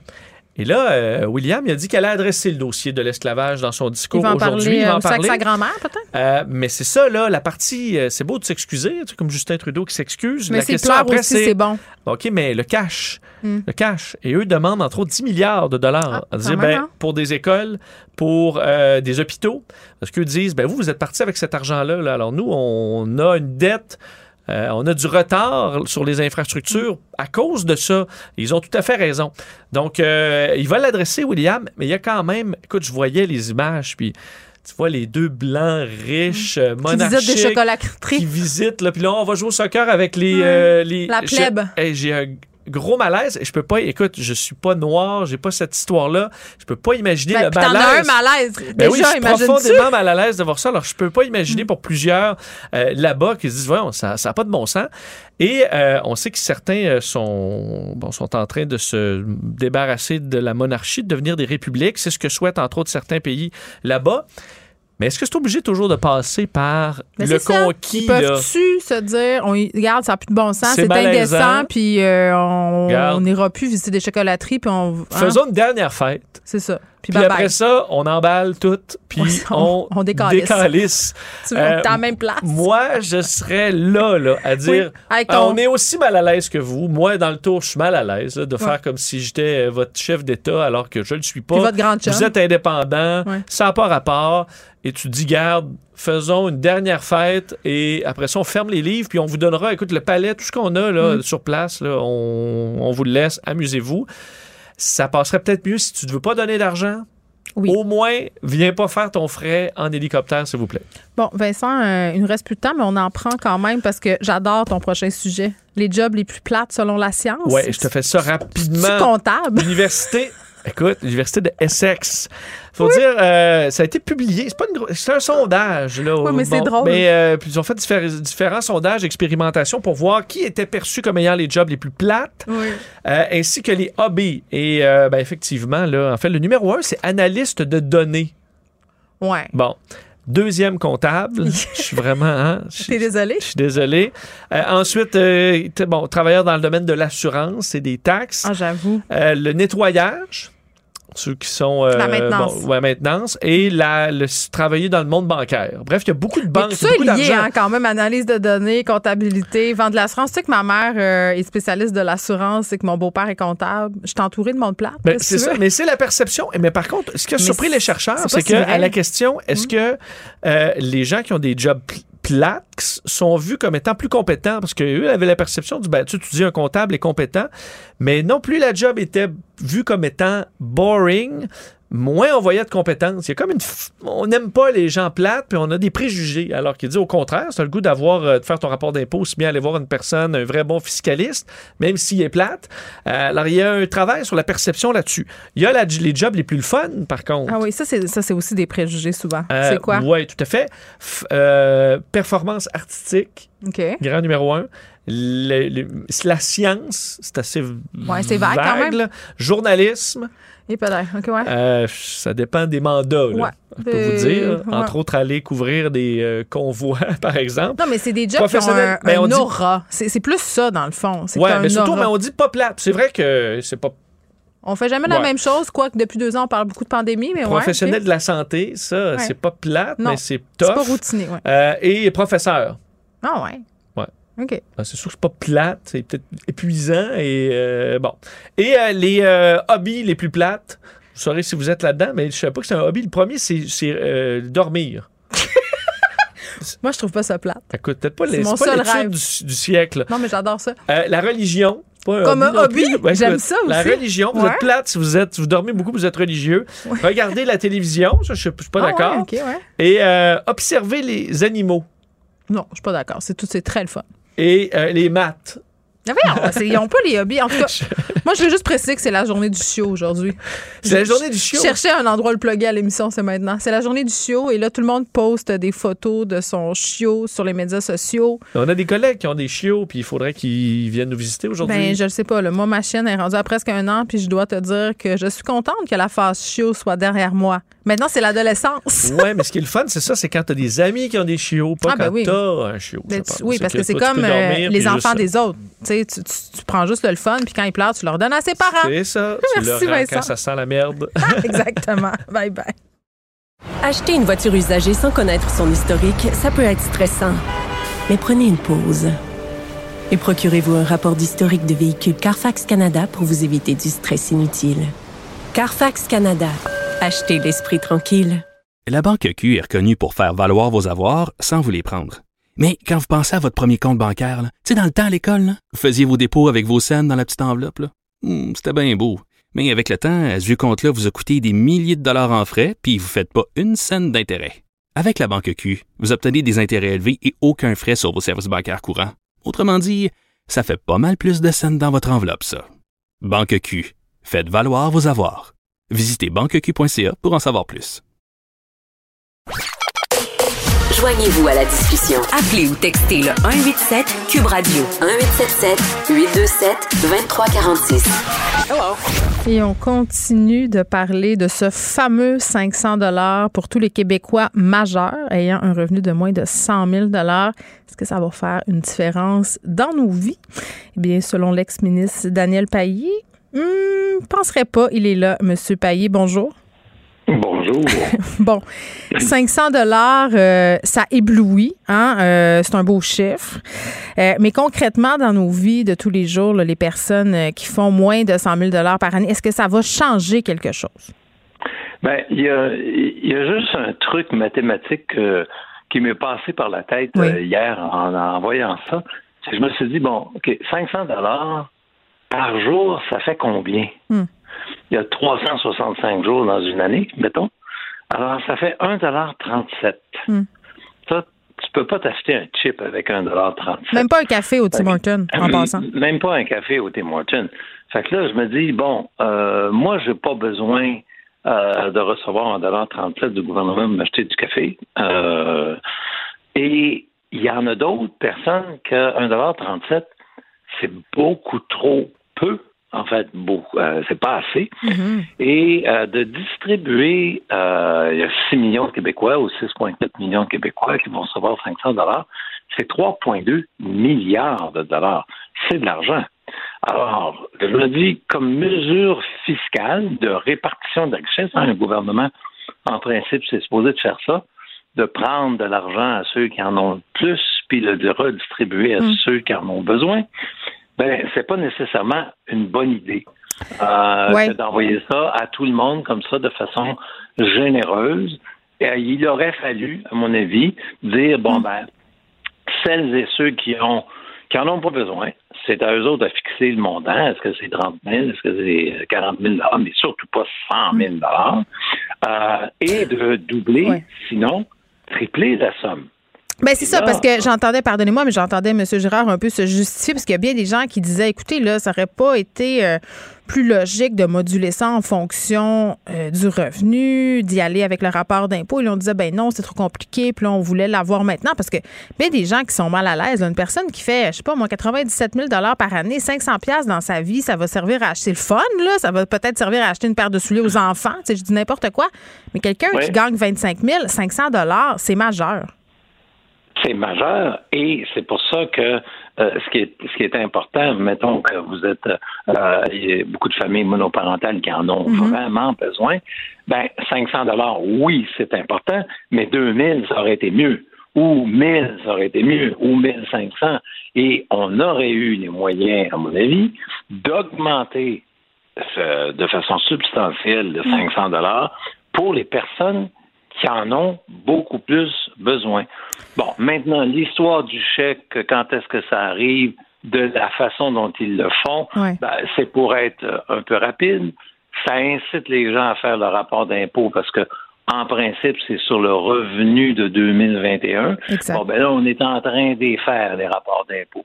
Donc, est-ce que ça va inciter les Québécois à faire le rapport d'impôt le plus vite possible? Puis, ça va être traité à l'Agence de revenus du Québec. Euh, puis le 500 dollars, il va arriver quand? Il va arriver en mai, juin, juillet, comme hmm. deux, trois mois avant qu'on donne le bulletin scolaire au gouvernement. C'est un drôle de hasard, ça aussi. ben oui, ben, pour une mesure non électorale, en tout cas, ça en a l'air d'une sur un moyen temps.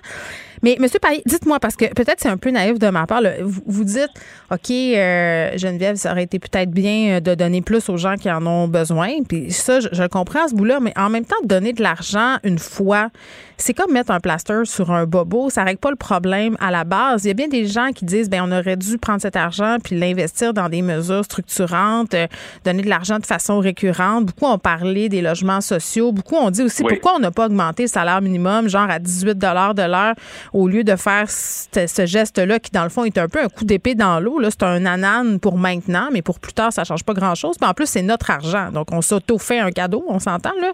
Vous en pensez quoi de ça? C'est ben euh, c'est aussi euh, la suite de, du budget de M. Girard, c'est que ça a été euh, bon à mon époque on disait un chapelet là, mais mettons aujourd'hui on dirait ça a été une série de, de nouvelles, d'annonces. Il y a des il y a des centaines de chiffres qui ont été énoncés hier. je suis sûr que s'il y en a un qui est fait par cœur, c'est peut-être le ministre ou le sous-ministre qui a écrit le, discours du budget. Mm-hmm. Mais et la caractéristique de tout ça, c'est d'ici cinq ans.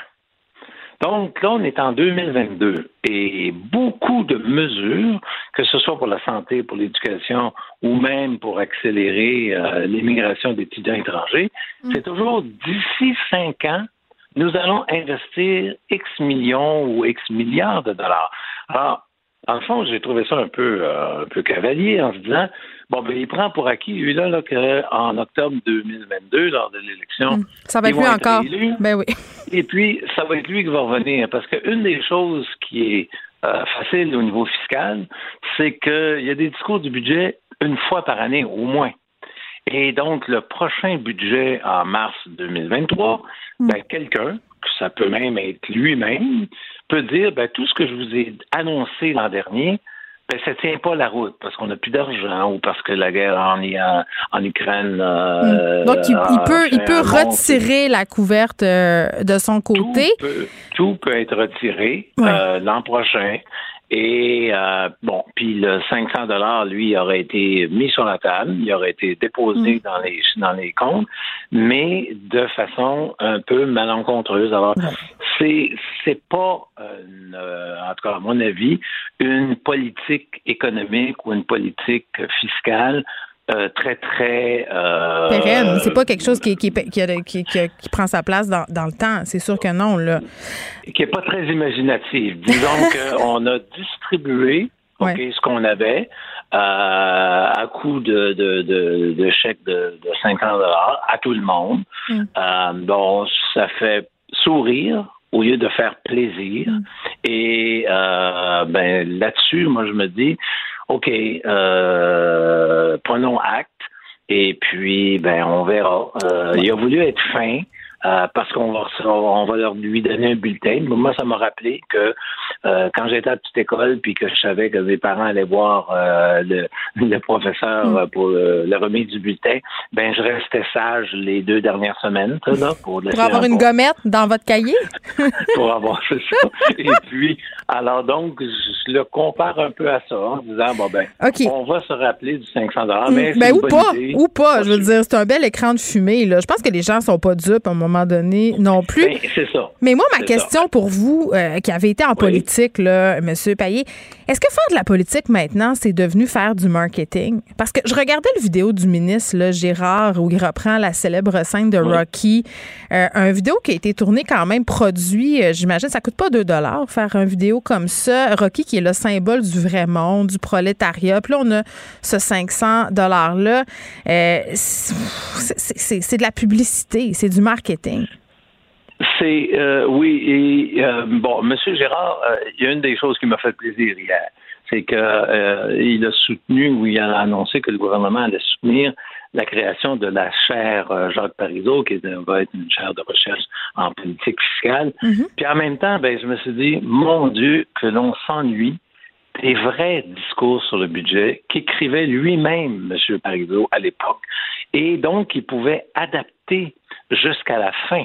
Euh, donc, il aurait pu tenir compte, par exemple, de la situation en, Europe ou, euh, d'une sixième vague. Alors que hier, ce qu'on voyait, c'est quelqu'un qui, bon, euh, a sa propre personnalité, qui est beaucoup moins tribun que M. Parizeau l'était, et qui lisait le cahier imprimé d'un texte qui a probablement été écrit par une machine de fonction publique compétente, euh, mais qui euh, montre que euh, qu'on est loin euh, des politiques fiscales. Euh. En tout cas, moi, je me sens ennuyé euh, ben, des politiques fiscales et économiques que l'on avait à l'époque et qui voulaient dire hmm. quelque chose. Ben, je trouve, ça, je trouve ça super intéressant. Puis on va se laisser là-dessus. C'est de dire, oui, M. Parizeau qui écrivait ses affaires. Donc, quand tu écris tes choses, c'est pas mal plus senti et tu le communiques plus facilement à la population. Moi, je suis pas une fiscaliste, M. Payet. Je suis pas une économiste. Je ne suis pas une comptable.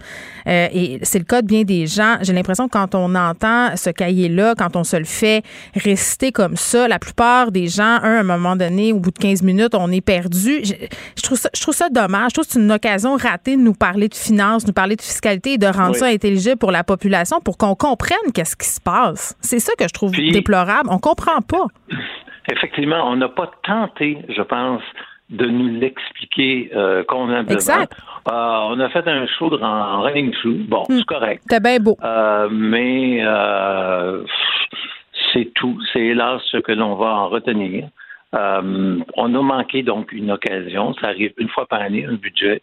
Et euh, ben, c'est une occasion, euh, disons que ratée un peu, même si au niveau de la gestion des finances mm. publiques, faut-il le dire, les finances du Québec sont saines, puis sont bien gérées.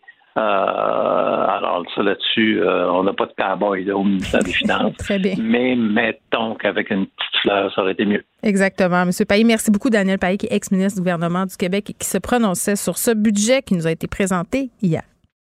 Acheter une voiture usagée sans connaître son historique, ça peut être stressant. Mais prenez une pause. Et procurez-vous un rapport d'historique de véhicule Carfax Canada pour vous éviter du stress inutile. Carfax Canada. Achetez l'esprit tranquille. La Banque Q est reconnue pour faire valoir vos avoirs sans vous les prendre. Mais quand vous pensez à votre premier compte bancaire, tu sais, dans le temps à l'école, vous faisiez vos dépôts avec vos scènes dans la petite enveloppe. Hmm, c'était bien beau. Mais avec le temps, ce vieux compte-là vous a coûté des milliers de dollars en frais, puis vous ne faites pas une scène d'intérêt. Avec la Banque Q, vous obtenez des intérêts élevés et aucun frais sur vos services bancaires courants. Autrement dit, ça fait pas mal plus de scènes dans votre enveloppe, ça. Banque Q, faites valoir vos avoirs. Visitez banqueq.ca pour en savoir plus. Geneviève Peterson. Une animatrice pas comme les autres. Cube Radio. Cube Radio. Les rencontres de l'art. Elsie Lefebvre et Marc-André Leclerc. La rencontre, Lefebvre, Leclerc. Salut à vous deux. Allô? On a oui, salut. Salut, Elsie. Juste, juste, dire que le point de presse euh, du docteur Boileau est en cours en ce moment. Là, il nous parle de la situation épidémiologique. On va y venir en fin de chronique. On va y laisser du temps euh, pour s'exprimer un peu, là, évidemment, cette sixième vague euh, qui nous menace, entre guillemets, une quatrième dose en perspective aussi. Mais avant, on continue notre fameuse discussion parce que depuis le début, j'en parle du crédit d'impôt de 500 dollars et ça fait jaser. Ça ne fait pas l'unanimité. Je viens de parler avec Daniel ancien ministre euh, Elsie, qui disait que pour lui, euh, c'était une mesure qui passait à côté des vrais problèmes. Je paraphrase là. Euh, en même temps, ça réussit à attirer l'attention et à détourner peut-être l'attention de d'autres enjeux. Je sais pas, Elsie. Ben, c'est sûr que quand tu fais un budget comme celui-là, les finances publiques, c'est complexe, la fiscalité, ça l'est tout autant. Donc, il y a la question des impôts, il y a la question, dans ce cas-ci, de retourner un chèque directement, bon, par crédit d'impôt, c'est la même chose. Il y a la question du gel des tarifs ou de son, de l'augmentation. Euh, les taxes, c'est différent aussi. Donc, tu sais, il y a un panier. Les oppositions, dans les dernières semaines, ont proposé toutes sortes de choses. Éric Duhem, de son côté, disait, on enlève la taxe sur l'essence. Québec solidaire Bon, il y allait d'une autre proposition. Le Parti libéral voulait, bon, continuer les taxes sur des produits de nécessité. Bref. Donc, euh, la CAQ a choisi ça. C'est sûr que dans un contexte de finances publiques précaires, dans le sens où on a une période d'instabilité, euh, le gouvernement aurait pu choisir de seulement privilégier les personnes vraiment plus démunies. Puis je pense que ce qui touche là, les gens, c'est de se dire, est-ce que deux personnes qui gagnent 100 000 donc 200 000, qui n'ont pas d'enfants, qui vont recevoir un 1000 est-ce qu'ils en ont vraiment besoin alors qu'une mère monoparentale avec deux enfants va recevoir le même montant? c'est non, c'est complètement. Ben, c'est choquant. C'est ben, choquant. Puis il y a des gens qui sont gênés de, le recevoir. Ben oui. Moi, j'ai vu ça sur les médias sociaux. Mais je pense, Marc-André, t'en, as, as-tu besoin? Euh, c'est une autre question? non, mais ça se prend bien, 500 dollars. Tout, le monde, tu sais, tout le monde, euh, bon, euh, euh, accepte cet argent-là, évidemment, qui est gratuit, mais en même temps, il n'est pas gratuit, c'est notre argent. Mais par exemple, si on prend ton exemple personnel où on pourrait parler du mien ou celui d'Elsie, si on avait 500 dollars demain, on le prendrait pour acheter, je sais pas, moi, des espadrilles pour les enfants, peut-être payer une semaine de camp de peu importe. Quelqu'un qui fait 30 000 par année, ce, 500 $-là, il est appliqué mm. aux dépenses essentielles. C'est là où je trouve qu'il y a peut-être un glissement, là.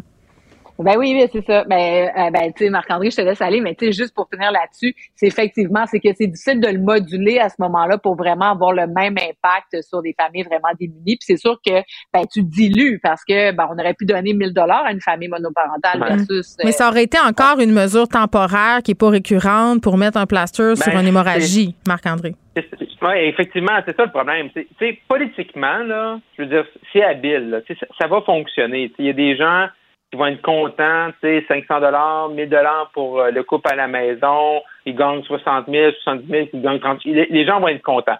Bon, ce qui est un peu plus difficile, c'est que là, c'est un crédit d'impôt. Fait que là, tu ne pas un chèque directement tout de suite. Faut que tu remplisses ton rapport. Là, ils vont te calculer, ils vont te retourner ça. Fait que si jamais tu dois de l'impôt, ben, ça va permettre peut-être de rebalancer avec un sol nul. Mais c'est ça le problème. Puis tu viens de le dire, Geneviève, c'est que ça ne va pas régler l'inflation à court, moyen ou long terme. Là. sais, on va pas, on règle pas quelque chose, on met pas en place quelque chose de structurel qui va nous aider. L'an prochain, même si le gouvernement pense que l'inflation va pas va, pas rester, là, ben faut pas rêver en couleur. L'an prochain, on fait quoi là? On en revient dans un budget et on dit ben là, il y a encore de l'inflation. Fait que là, on va encore on va être encore euh, on va être encore obligé de, vous donner un chèque. Le gouvernement, qu'on donne de l'impôt, nous leur donne un chèque. Tandis que le gouvernement, et là, on parle juste du 500 dollars, avec raison, parce que bon, c'est un chiffron, puis c'est le fun, ça, permet d'avoir un débat, des pour, des contre. Mais le, gouvernement, il oublie des grandes missions. Sais, oui, il remplit les grandes missions de l'État, mais il y a des problèmes. La main-d'œuvre est un problème. C'est les personnes de 60 ans, 70 ans qui retournent au travail sont encore pénalisées en impôts de retourner au travail. Ça, ça aurait été quelque chose de facile, de structurel qui répond à un besoin, mais mm. ça, on a passé à côté de ça parce que présentement, ben là, il fallait absolument, avec l'inflation, remettre de l'argent dans les poches des Québécois. Mais, mais tu sais, moi, par contre, en ce moment, on est dans une période d'incertitude. Donc, il y a l'inflation qui monte. Si on, écoute le, ministre Girard dans son esprit, en tout cas les, projections qu'il fait, euh, il va y avoir une diminution. Donc, c'est peut-être pas une période qui va durer pour toujours, mais ça se peut que ça augmente, puis ça se peut qu'on s'en ait en récession. Il y a la guerre en Ukraine, on sait pas trop, il y a une sixième vague. Donc, moi, le fait que ça soit une mesure, tu sais, une fois, puis on verra l'année prochaine. on verra l'an prochain si on a les moyens de peut-être baisser les taxes d'Hydro-Québec, de peut-être baisser les impôts, de peut-être faire X, Y. Moi, je, moi, je, moi, je suis d'accord avec cette vision-là de dire, on le fait, on fait une fonction parce qu'on pouvait se le permettre, mais on n'y va pas là, de manière là, à ce que pour les dix prochaines années, parce qu'après ça, une fois que tu baisses les tarifs, une fois que tu baisses les impôts, là, tu peux plus les remonter là, pendant des années après. C'est un gros débat de société qui fait plus. Mais, mais en fait, moi, là, tu sais, je jette pas la critique c'est des partis d'opposition qui disent ah, c'est un, un, budget électoraliste. OK? quand tu es en politique, là, tu veux gagner une élection. les partis d'opposition sont là-dedans pourquoi? Là? Pour gagner un concours de dessin là, ou de peinture? Non. Ils sont là pour gagner une élection. Fait qui, qui, qui, arrangent leur flûte puis qui gagnent une élection. Où est-ce que le budget est électoraliste? C'est dans les propos de M. Legault dans les derniers jours, où il nous a dit la baisse d'impôts, là, va falloir attendre à l'élection. Ah, ben oui, c'est la carotte. Là, l'élection, ça va être ça va être le fun. Et là, ça va être important et crucial pour être élu de nous parler de baisse ben. Mais oui, mais c'est correct. hier, c'était pas important. C'était pas important. Pourquoi? Oui, mais c'est justement, là, il y a un budget aujourd'hui, puis dans six mois, il y aura une élection, puis il va déposer une plateforme électorale, puis il proposera ça aux Québécois, puis les gens diront oui ou non. Moi, je vois vraiment pas de problème là-dessus. OK, non, mais ça veut dire, elle sait que la meilleure solution pour combattre présentement le coût de la vie qui augmente, il va nous la donner seulement dans six mois parce que là, il ben faut parce que c'est pas bon aujourd'hui. Non, ben moi là-dessus, ah, c'est pas bon aujourd'hui. Aujourd'hui, c'est pas bon, ben, mais 3 octobre, ça, puis, mais, mais, le 15 ben, septembre, là, tu vas faire l'annonce, là, ça va être bon.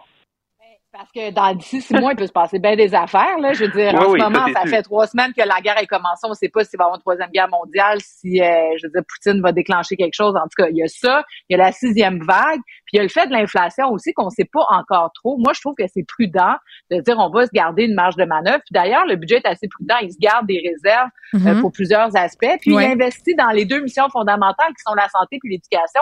Puis on a vu de quoi ça a l'air, nos écoles, nos hôpitaux, nos CHSLD, toutes les listes d'attente. Il me semble que c'est pas le temps de réduire euh, trop les budgets de l'État. Puis effectivement, ça sera peut-être cynique dans six mois, mais moi, je pense que dans six mois, on sera ailleurs, puis on pourra faire des projections différentes.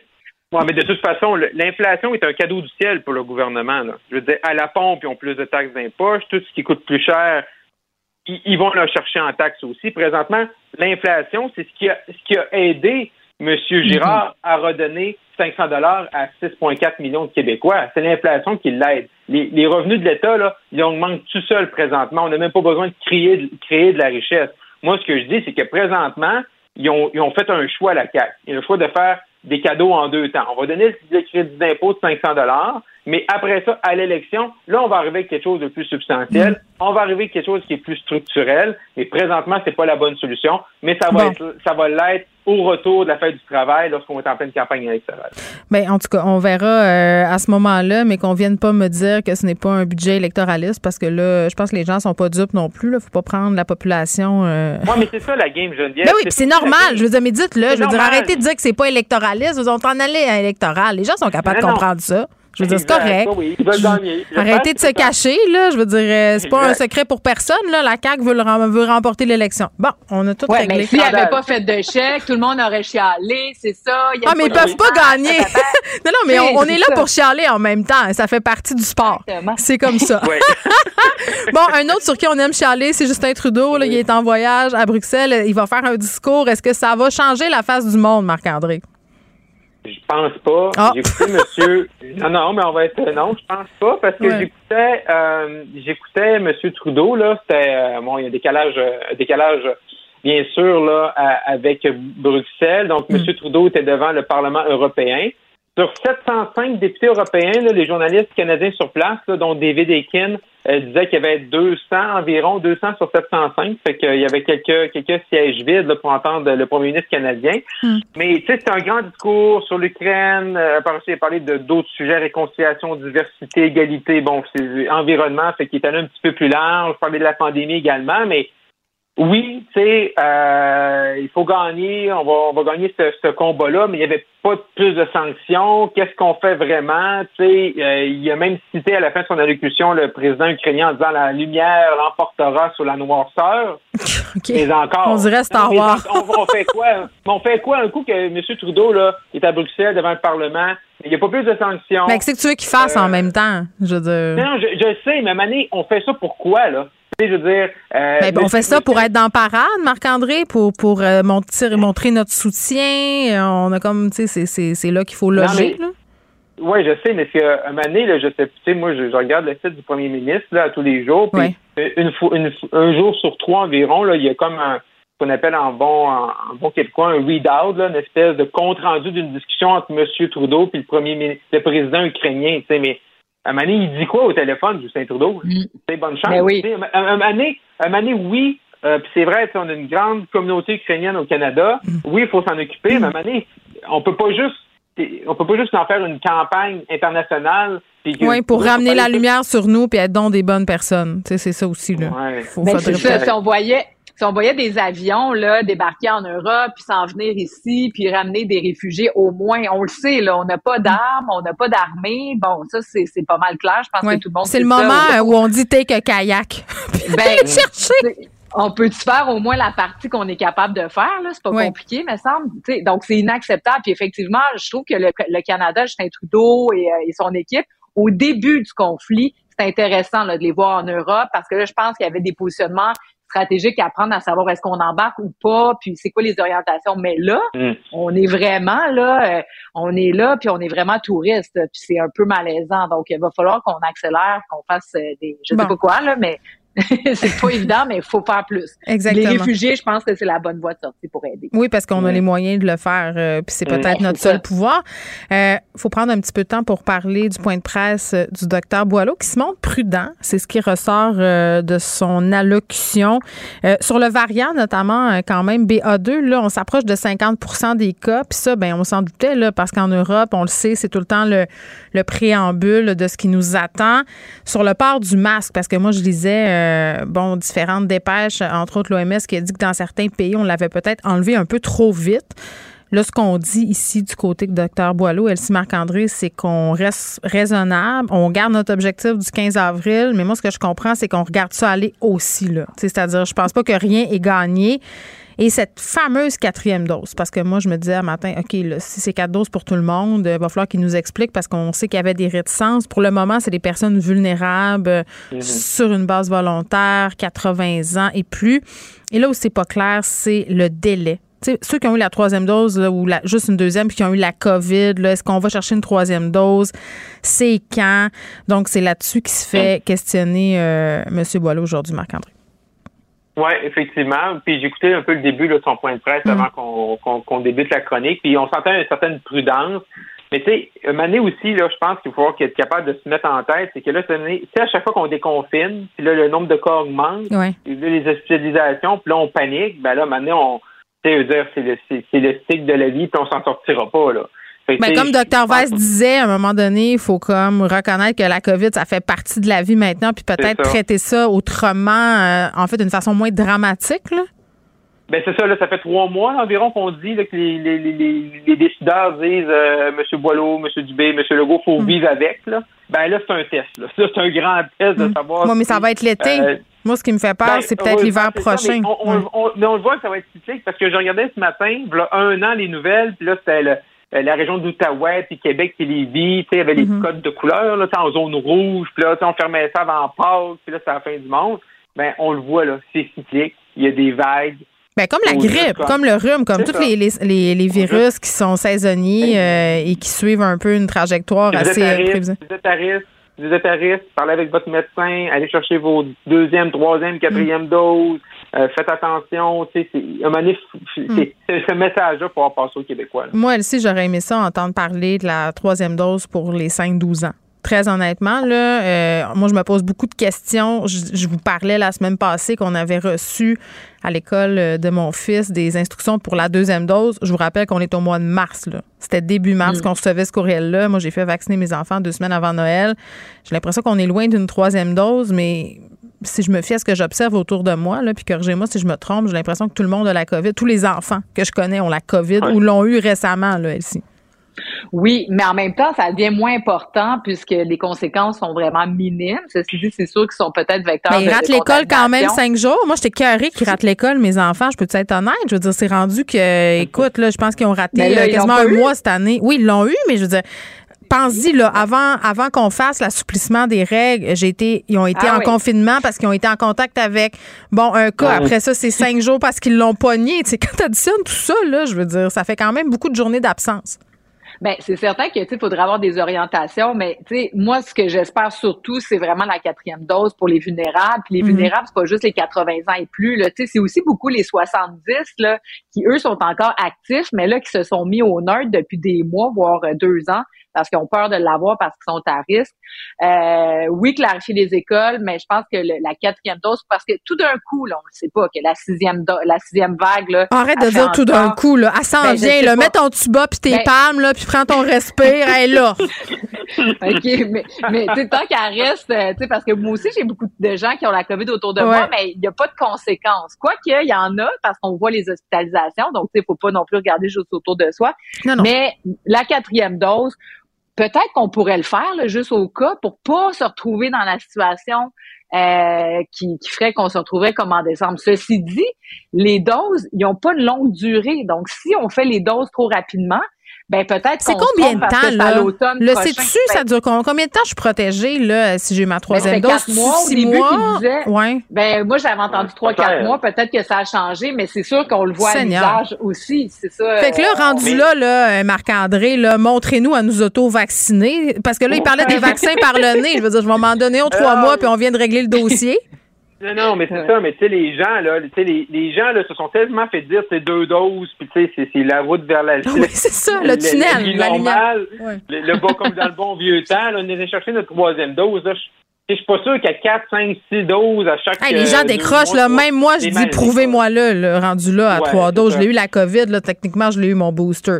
Mais bon, tant de questions auxquelles on on n'a pas de réponse pour l'instant, là. Euh, ce qu'on dit, c'est les personnes vulnérables. C'est sur une base volontaire. Les 80 ans et plus, les personnes qui sont dans des CHSLD, les RPA, les personnes, évidemment, qui sont immunodéprimées, commencent euh, à rameuter en bon saguenéen les vaccineurs pour dire euh, ça sera le temps d'officier dans pas long.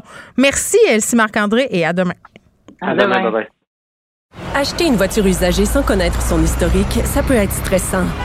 Mais prenez une pause. Et procurez-vous un rapport d'historique de véhicule Carfax Canada pour vous éviter du stress inutile. Carfax Canada. Achetez l'esprit tranquille. La Banque Q est reconnue pour faire valoir vos avoirs sans vous les prendre. Mais quand vous pensez à votre premier compte bancaire, tu sais, dans le temps à l'école, vous faisiez vos dépôts avec vos scènes dans la petite enveloppe. Hmm, C'était bien beau. Mais avec le temps, ce vieux compte-là vous a coûté des milliers de dollars en frais, puis vous ne faites pas une scène d'intérêt. Avec la Banque Q, vous obtenez des intérêts élevés et aucun frais sur vos services bancaires courants. Autrement dit, ça fait pas mal plus de scènes dans votre enveloppe, ça. Banque Q. Faites valoir vos avoirs. Visitez banqueq.ca pour en savoir plus. Geneviève Peterson. Elle réécrit le scénario de l'actualité tous les jours. Vous écoutez Geneviève Peterson. Cube Radio. On le répète beaucoup, là, on est dans un contexte excessivement anxiogène et, et c'est correct de le dire. Euh, c'est valide aussi de vivre toutes sortes d'émotions en ce moment. On est dans un contexte, en tout cas, moi, je pensais pas vivre ça. Tu sais, tu as une pandémie. Là, on passe au travers de la pandémie. On a l'impression de voir la lumière au bout du tunnel. Là, boum, sixième vague pointe à l'horizon. Tout ça sur fond de guerre hein, en Ukraine. Euh, Il y a beaucoup de gens qui craignent la menace nucléaire. Euh, tout ça se mélange. L'inflation. Donc, on a beaucoup de raisons d'être stressé et cette anxiété-là, parfois, on peut la traîner au travail et c'est le sujet du texte de Marie-Ève Drouin dans la section Faites la différence du Journal de Montréal. C'est publié aujourd'hui. Elle est là. Marie-Ève Drouin, salut. Bonjour. Bon, Marie, vous êtes stratège en ressources humaines, médiatrice euh, chez Drouin Ressources humaines. Euh, peur, anxiété, on les transporte au travail. Là. Euh, C'est pas vrai qu'on met euh, notre sac à dos d'émotions à la porte quand on rentre au bureau. Euh, il y a une escalade quand même euh, depuis deux ans. Et vous, ce que vous dites dans votre lettre, c'est que ça a des effets tangibles sur le travail et l'ambiance là, dans nos différentes sphères d'occupation. Absolument. En fait, ça se répercute sur toutes les sphères. Moi, je le vois, on a de plus en plus de demandes d'enquête d'harcèlement ou de médiation à faire en milieu de travail, suivant les conflits. Il y a de plus en plus d'employés, euh, vous serez peut-être surpris de l'apprendre, mais qui s'enregistrent entre eux. Donc, les conversations. Non, je suis pas surprise. C'est- c'est- c'est- non, non, mais c'est toxique, puis c'est épouvantable qu'on soit rendu là, mais ça me surprend pas. Et, et les gens, souvent, même, vont se le dire, dire Attends, je vais partir mon enregistrement, sache que notre conversation, elle est enregistrée parce que les gens deviennent tellement anxieux, transfèrent leur anxiété. Donc, Bonjour l'ambiance. Bonjour l'ambiance, Madame Drouin. C'est c'est incroyable, mais j'ai des gestionnaires qui deviennent paralysés, qui disent, écoute, moi, je, je, c'est une conversation tout à fait normale, mais le fait de savoir qu'elle m'enregistre sous, sous un ton un petit peu, je t'enregistre pour te poursuivre, ça, ça, ça m'enlève tous mes moyens, donc je ne sais plus comment agir, je ne sais plus jusqu'où je peux aller. Et là, on voit des plaintes d'harcèlement à pu finir, des gens partir en congé maladie, mm. euh, avoir de la difficulté à revenir. Et là, l'entrepreneur est pris avec toute cette espèce de melting pot d'émotions en plus de vivre lui-même de l'anxiété parce qu'il demeure un humain derrière tout ça, il devient avec des employés qui sont anxieux et d'autre part, des employés qui lui demandent cette année des augmentations assez faramineuses parce que l'inflation est là, parce hmm. qu'il y a pénurie de main-d'œuvre qui s'est encore accentuée. Et là, l'entrepreneur, moi, j'ai des clients qui m'appellent en me disant Marie, je me lève le matin, j'ai mal au cœur. Je sais pas quelle brique va me tomber sur la tête aujourd'hui en rentrant au bureau. Je vais hmm. avoir une démission, une négociation, une plainte d'harcèlement. Les gens ne savent plus quel bout prendre. OK, mais là, dans ce que vous me dites, il y a plusieurs choses. Madame Drouin, euh, il y a des choses inquiétantes. En tout cas, moi, ça m'interpelle de me dire que le climat s'est détérioré à un tel point où presque euh, on se considère comme des ennemis au travail. Oui. Je veux dire, où est passée la, collégialité, euh, l'amitié qui peut découler parfois de certaines relations de travail? C'est comme si tout le monde se méfie de tout le monde. Puis c'est vrai qu'aussi, euh, puis ça, c'est pas dans votre lettre, c'est une réflexion personnelle. Depuis qu'il y a eu MeToo, euh, ça a eu des effets très, très positifs. Ça, on peut pas se le cacher. Mais cette espèce de paranoïa qui s'est installée, la peur de dire la mauvaise chose, de poser un geste qui pourrait être mal interprété. Euh, j'imagine que ça aussi, ça a dû ajouter à, l'ambiance un peu stressante dans laquelle on est tous et toutes plongés. Mais faut pas oublier que ça fait deux ans qu'on est en pandémie et qu'on est beaucoup plus reclus. Donc, les gens ont beaucoup plus le temps de réfléchir ou de ruminer un petit peu ce qui s'est passé au bureau. Donc, si un collègue m'a dit un commentaire euh, qui a pu être mal interprété, là, les relations à distance hein, peuvent être un peu le, le, principe du téléphone arabe, peuvent être mal interprétées. Ben, les maudits textos puis les, Mots, ben oui. Ben, c'est, c'est pas interprété de la même façon. Et là, la personne, le fait de ne plus pouvoir connecter avec l'humain, le fait que la personne soit stressée avec les enfants, les garderies qui ferment, les écoles. Euh, je ne sais pas si vous avez des enfants, mais moi, personnellement, j'en ai trois. Ben, Donc, euh, cette gestion-là a été quand même assez stressante. Hmm. Et euh, là, les gens en plus, vont, vont regarder le soir, ils ont juste ça à faire penser, parlent à d'autres personnes, et là, ils réfléchissent. Avant, les gens sortaient, allaient au resto, voyaient des amis, changeaient les hmm. idées. Donc, ça pouvait atténuer cette forme d'anxiété. Vous voulez dire ventiler avec d'autres personnes? ventiler avec d'autres personnes, changer. Et là, les gens réfléchissent à ça et ça prend une proportion qui est complètement différente hmm. du passé. Mais c'est-tu où on se parle plus? Parce que, tu sais, euh, mettons, euh, on se donne un exemple. un collègue de travail me dit quelque chose ici euh, que j'interprète mal. Au lieu de dire, hey, j'étais pas bien quand tu me dis ça, pourquoi tu me dis ça, on, est vite comme aux barricades. En fait, c'est que l'humain va aller vers le chemin le plus simple euh, naturellement. Donc, les communications, ça a toujours été quelque chose de plus difficile. Les gens sont mal à l'aise, ne savent pas.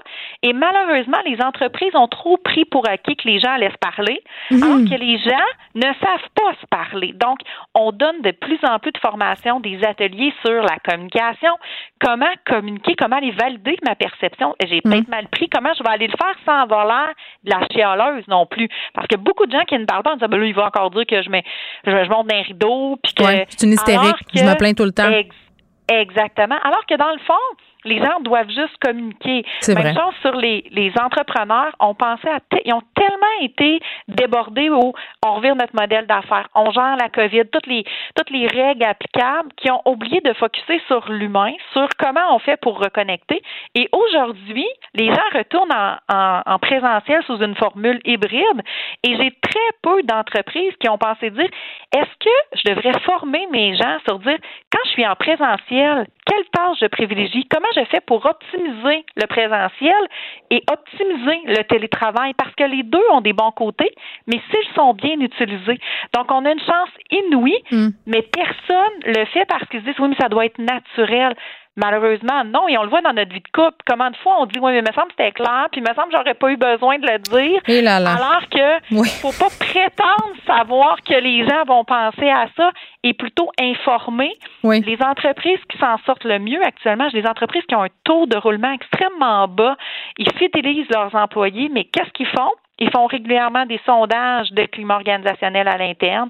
On a donné de la formation à leurs gens au niveau de la communication. Hmm. Euh, maintenant que la formule hybride revient, qu'ils reviennent en présentiel, on a donné un petit atelier pour dire comment on peut optimiser votre travail en, Hmm. quand vous êtes en présentiel. Comment vous pouvez en profiter pour connecter avec votre, votre collègue. Ouais, ben là, moi, c'est ce bout-là, là, Madame Drouet, dans votre lettre. Où, où- euh, non, c'est pas que je décrochais, mais je me disais, c'est un- c'est une belle idée, mais concrètement, ça marchera jamais. là. Tu sais, quand vous dites que le contexte dans lequel on est, c'est comme une occasion en or pour les employeurs, par exemple, de reconnecter avec leurs employés. Oui, tu sais, c'est super, puis on voudrait tous ça, mais j'ai l'impression que dans le, dans le vrai monde, dans le pratico-pratique, ça, ça arrivera pas, là. C'est, c'est, on n'a pas le pourquoi temps. ça n'arrivera pas? Pa- Parce qu'on manque de temps. C'est ça. Ben, c'est ça. Je suis tellement heureuse que vous me le sortiez, cet argument-là, Ben, parce que c'est le premier argument que tous mes clients me sortent quand ils m'appellent Oui, en urgence parce qu'on doit remplacer, on doit recruter. Ils viennent de perdre un employé dans un contexte de pénurie de main-d'œuvre. plusieurs. Employé se fait approcher 10, 15 fois par semaine. Et là, je leur dis, combien de temps ça va vous prendre? Recruter, brûler les gens. Eux, ils vont devoir reformer, recommencer, passer les entrevues. S'ils avaient remplacé ça par un petit pep talk le matin de 15 minutes, il n'y aurait pas eu à gérer ça. Donc, la question de temps, c'est ça demeure et ça demeurera toujours Ouais. un choix. L'entrepreneur qui prend pas le temps de faire sa planification stratégique parce qu'il est dans l'opérationnel, Ouais. un jour ou l'autre, il pourra plus développer ses ventes. Il va avoir outrepassé les, les- ses concurrents vont être rendus en avant. Ouais. Puis lui, il va regarder la parade puis il va dire ben oui, mais j'avais pas le temps. Il a pas pris le temps Ouais, puis de, de bien faire les je pense choses. aussi Donc, que- pendant plusieurs années, les employeurs ont eu le beau rôle euh, parce que ça cognait aux portes pour travailler. Là, maintenant, euh, j'ai envie de dire que le gros bout du bat, c'est peut-être plus les employés qui l'ont. C'est drôle parce que euh, j'ai l'impression que dans le système d'entreprise dans lequel on est, souvent, les employeurs sont peu enclins à se remettre en question. Tu sais, ils se disent, ouais, écoute, euh, si c'est pas lui, ça sera un autre. Euh, alors que, tu sais, euh, parfois, peut-être qu'ils gagneraient à le faire, à se remettre en question puis à réfléchir euh, justement sur pourquoi les gens restent pas, pourquoi les gens s'en vont, qu'est-ce que je pourrais améliorer. Souvent, c'est c'est l'attitude, c'est un privilège de travailler chez nous. Mais là, euh, Ouais. maintenant, les gens ont le choix. Le contexte est très différent. Puis il faut juste pas oublier aussi que on parle toujours de, de, de pénurie de main d'œuvre, mais à l'interne, là, un employé qui est anxieux d'une situation, Ouais. qui a peur de quelque chose ou qui est stressé, là, sa productivité n'est pas là. Ben, c'est Donc l'anxiété nous fige. Donc si l'entrepreneur ne prend pas le temps d'aller voir son employé, ben c'est peut-être une journée, deux jours de productivité qui va faire perdre. Alors que s'il avait pris cinq minutes pour parler avec l'employé, pour dire, écoute, je te sens pas comme d'habitude, est-ce qu'il s'est passé quelque chose? Ouais. et que l'employeur aurait pu dire, ben écoute, tantôt le commentaire, tu sais, euh, je, je vais te perdre ma job, c'est mauvais ce que je vais ce que j'ai fait, puis dire non, non, non, non, c'est- c'était pas ce que je voulais, mais fais-toi-en pas, c'est tellement pas grave. Boum, il vient de redonner la productivité à son employé. Parce que le sentiment d'appartenance, c'est important aussi. Là. Tu sais, euh, ça- va faire la différence, par exemple, entre quelqu'un qui va faire le strict minimum au travail et quelqu'un qui va avoir envie de se dépasser pour l'employeur. Puis une des qualités premières d'un patron, c'est de faire sortir le meilleur des membres de son équipe. C'est sûr que si tout le monde est désolidar- désolidarisé chez eux, euh, puis tout le monde est en train de se dire ça n'a pas de bon sens, qu'est-ce qui se passe, ben ça va se traduire dans la productivité puis dans le résultat. Absolument, puis ça va lui enlever du temps. Les entrepreneurs qui ont le plus le temps de rencontrer leurs gens, c'est ceux qui ont au départ fait le choix de les rencontrer, qui ont augmenté leur productivité par le fait même parce qu'ils ont développé leurs gens, ils les ont fidélisés, donc ils n'ont pas eu tout le temps à recommencer et recommencer. Et là, poup, soudainement, avec une équipe incroyable, ben eux, ça les libère. Parce que sinon, qu'est-ce qu'il fait l'entrepreneur? Il, re- il remet la main à la pâte dans les opérations Eh oui. et il compense, et là, il manque de temps. C'est une roue qui Mais tourne. je vais faire une analogie bizarre, OK, Madame Drouin, puis on, on va se laisser là-dessus. Vous me direz ce que vous en pensez. Moi, j'ai l'impression qu'il y a des employeurs qui roulent comme des gens qui laissent tout le temps leur blonde ou leur chum au moindre problème. Là, ils recommencent avec un autre, puis au début, tout est parfait, mais inévitablement, les mêmes problèmes surgissent. Absolument. Puis non seulement les mêmes problèmes surgissent, mais je vous comparerais ça comme l'espèce de playboy là, qui est capable d'avoir toutes les filles puis qui change puis dit ben si elle ne Ouais. veut pas venir, l'autre va venir. Il va vieillir, il va peut-être devenir malade et là il va réaliser oups, j'ai passé, j'ai personne à côté de moi qui me tient la main. peut-être dû faire J'aurais plus attention dû- à Sandra.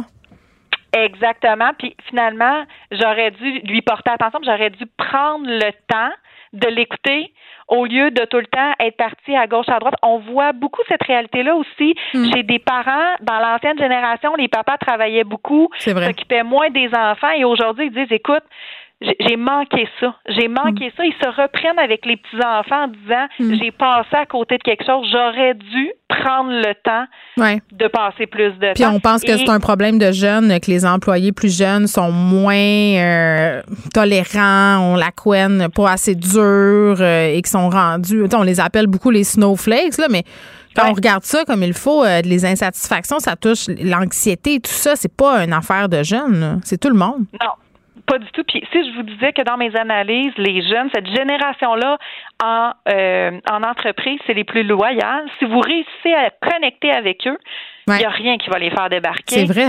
C'est, faut vraiment aller chercher. Ils veulent recréer l'espèce de famille qu'ils ont eu. C'est des gens souvent qui ont un sentiment d'appartenance qui est beaucoup plus fort. Et eux, c'est ce qu'ils veulent, c'est la qualité de vie, c'est le, le, la- la- le sens, la quête du sens. On le voit beaucoup chez les jeunes. Si vous réussissez à leur faire comprendre pourquoi ils travaillent chez vous, qu'est-ce que ça apporte comme valeur, ils vous quitteront pas parce que pour eux, ce sens-là est plus important Mm. que la paye. Qu'est-ce que ça apporte comme valeur? Une question que beaucoup de gens sont appelés à se poser ces temps-ci. Marie-Ève Drouin, merci beaucoup. On vous lit euh, dans le Journal de Montréal, dans la section Faites la différence. C'est super intéressant de faire des liens entre le contexte particulier, l'anxiété et les, le climat de travail, les entrepreneurs et les entreprises. Acheter une voiture usagée sans connaître son historique, ça peut être stressant. Mais prenez une pause. Et procurez-vous un rapport d'historique de véhicule Carfax Canada pour vous éviter du stress inutile. Carfax Canada. Achetez l'esprit tranquille. La Banque Q est reconnue pour faire valoir vos avoirs sans vous les prendre. Mais quand vous pensez à votre premier compte bancaire, tu sais, dans le temps à l'école, vous faisiez vos dépôts avec vos scènes dans la petite enveloppe. Hmm, C'était bien beau. Mais avec le temps, ce vieux compte-là vous a coûté des milliers de dollars en frais, puis vous ne faites pas une scène d'intérêt. Avec la Banque Q, vous obtenez des intérêts élevés et aucun frais sur vos services bancaires courants. Autrement dit, ça fait pas mal plus de scènes dans votre enveloppe, ça. Banque Q. Faites valoir vos avoirs. Visitez banqueq.ca pour en savoir plus. Geneviève Peterson. Brillante et éloquente, elle expose toutes les facettes de l'actualité. Léa Strisky. Mais je veux que tu le saches que ça a un effet. Mathieu Cyr. Ouais, mais ça, c'est vos traditions, ça. La rencontre. Il y a de l'éducation à faire. Faut avouer que je suis pour la démarche. La rencontre Strisky-Cyr. Salut Mathieu, salut Léa. Salut. Bon, Mathieu, on commence euh, avec un sujet euh, de violence. Un enragé du volant qui a poignardé un autre automobiliste euh, parce qu'ils avaient euh, eu un léger accrochage qui va devoir faire trois ans de prison. Et toi, tu avais envie euh, d'élargir sur le sujet de la rage au volant. Oui, tout à fait. Euh, mais je veux, je veux parler de l'article en premier parce que je trouve que le titre est plus ou moins, ça reflète pas la réalité. Euh, parce que c'est pas l'enragé au volant qui a poignardé l'autre, c'est l'autre qui était enragé au volant. C'est l'enragé Oh. au volant qui s'est fait poignerder. Je t'explique qu'est-ce qu'est-ce qui s'est passé. C'était en été 2016, euh, ça arrive nord de Montréal. Euh, les deux gars, mettons, on va, on va les appeler Steven puis Kevin, OK? Euh, Steven conduit sur l'autoroute 25. Il accroche, euh, il accroche à la remorque de Kevin. Le Kevin sort de son pick-up et il commence à insulter Steven puis il donne un coup de poing dans la face. Voilà ce qui se passe. Ça, c'est l'enragé au volant. Et là, ce qui se passe, c'est que l'autre a sorti un petit couteau qui portait à sa ceinture et il a poignardé euh, il a poignardé le premier à cinq reprises euh, au thorax et au poumon. Déjà, c'est grave, mais en plus, l'arme est infectée par une bactérie.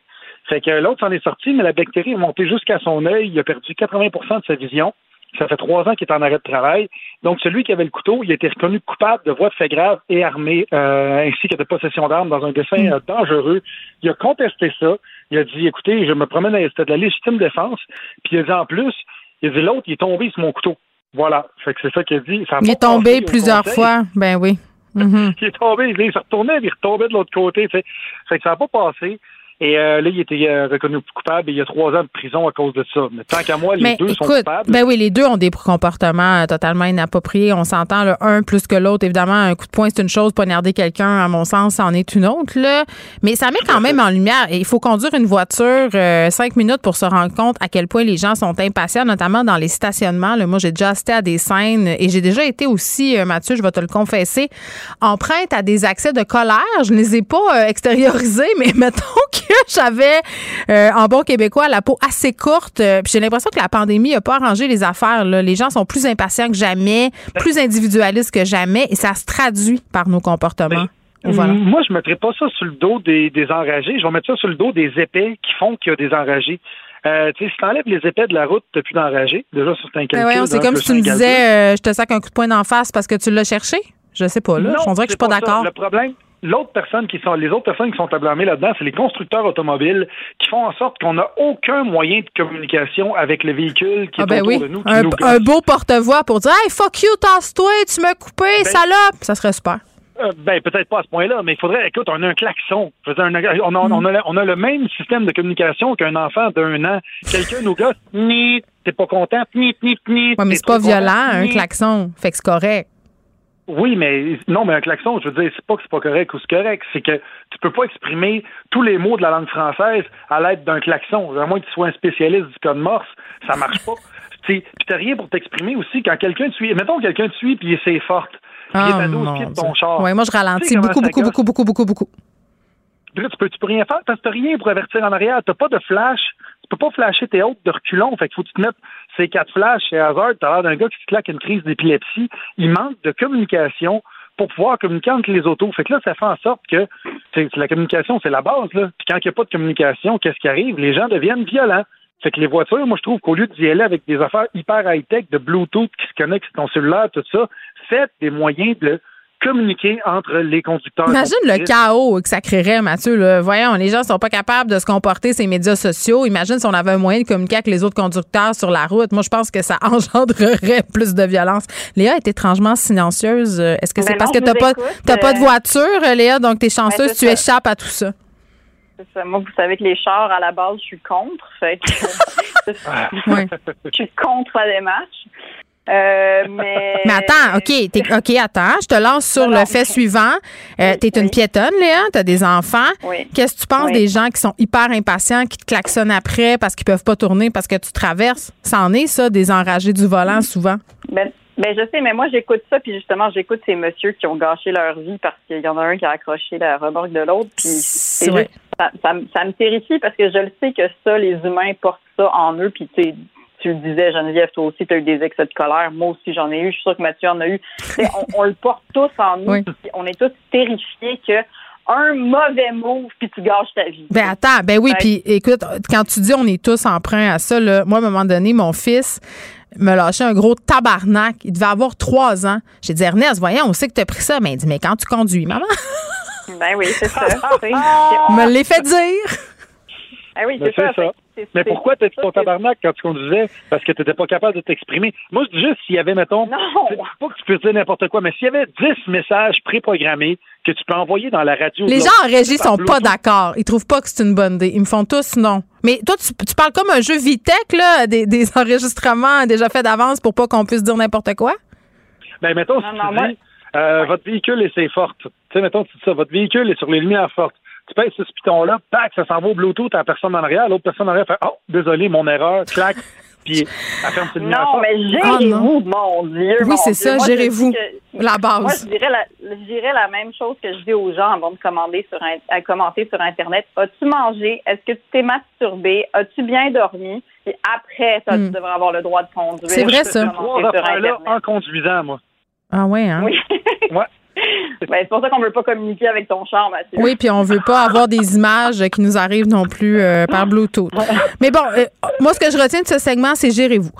OK, 500 pièces, on continue, on persiste, on signe euh, le gouvernement qui remporte son pari de détourner l'attention et d'attirer l'attention sur cette mesure. Euh, puis bon, on peut euh, être pour, on peut être contre. Euh, pour ceux qui font moins de 100 000 par année net. Les pauvres. Oui, ceux qui sont pauvres. c'est terrible de dire ça.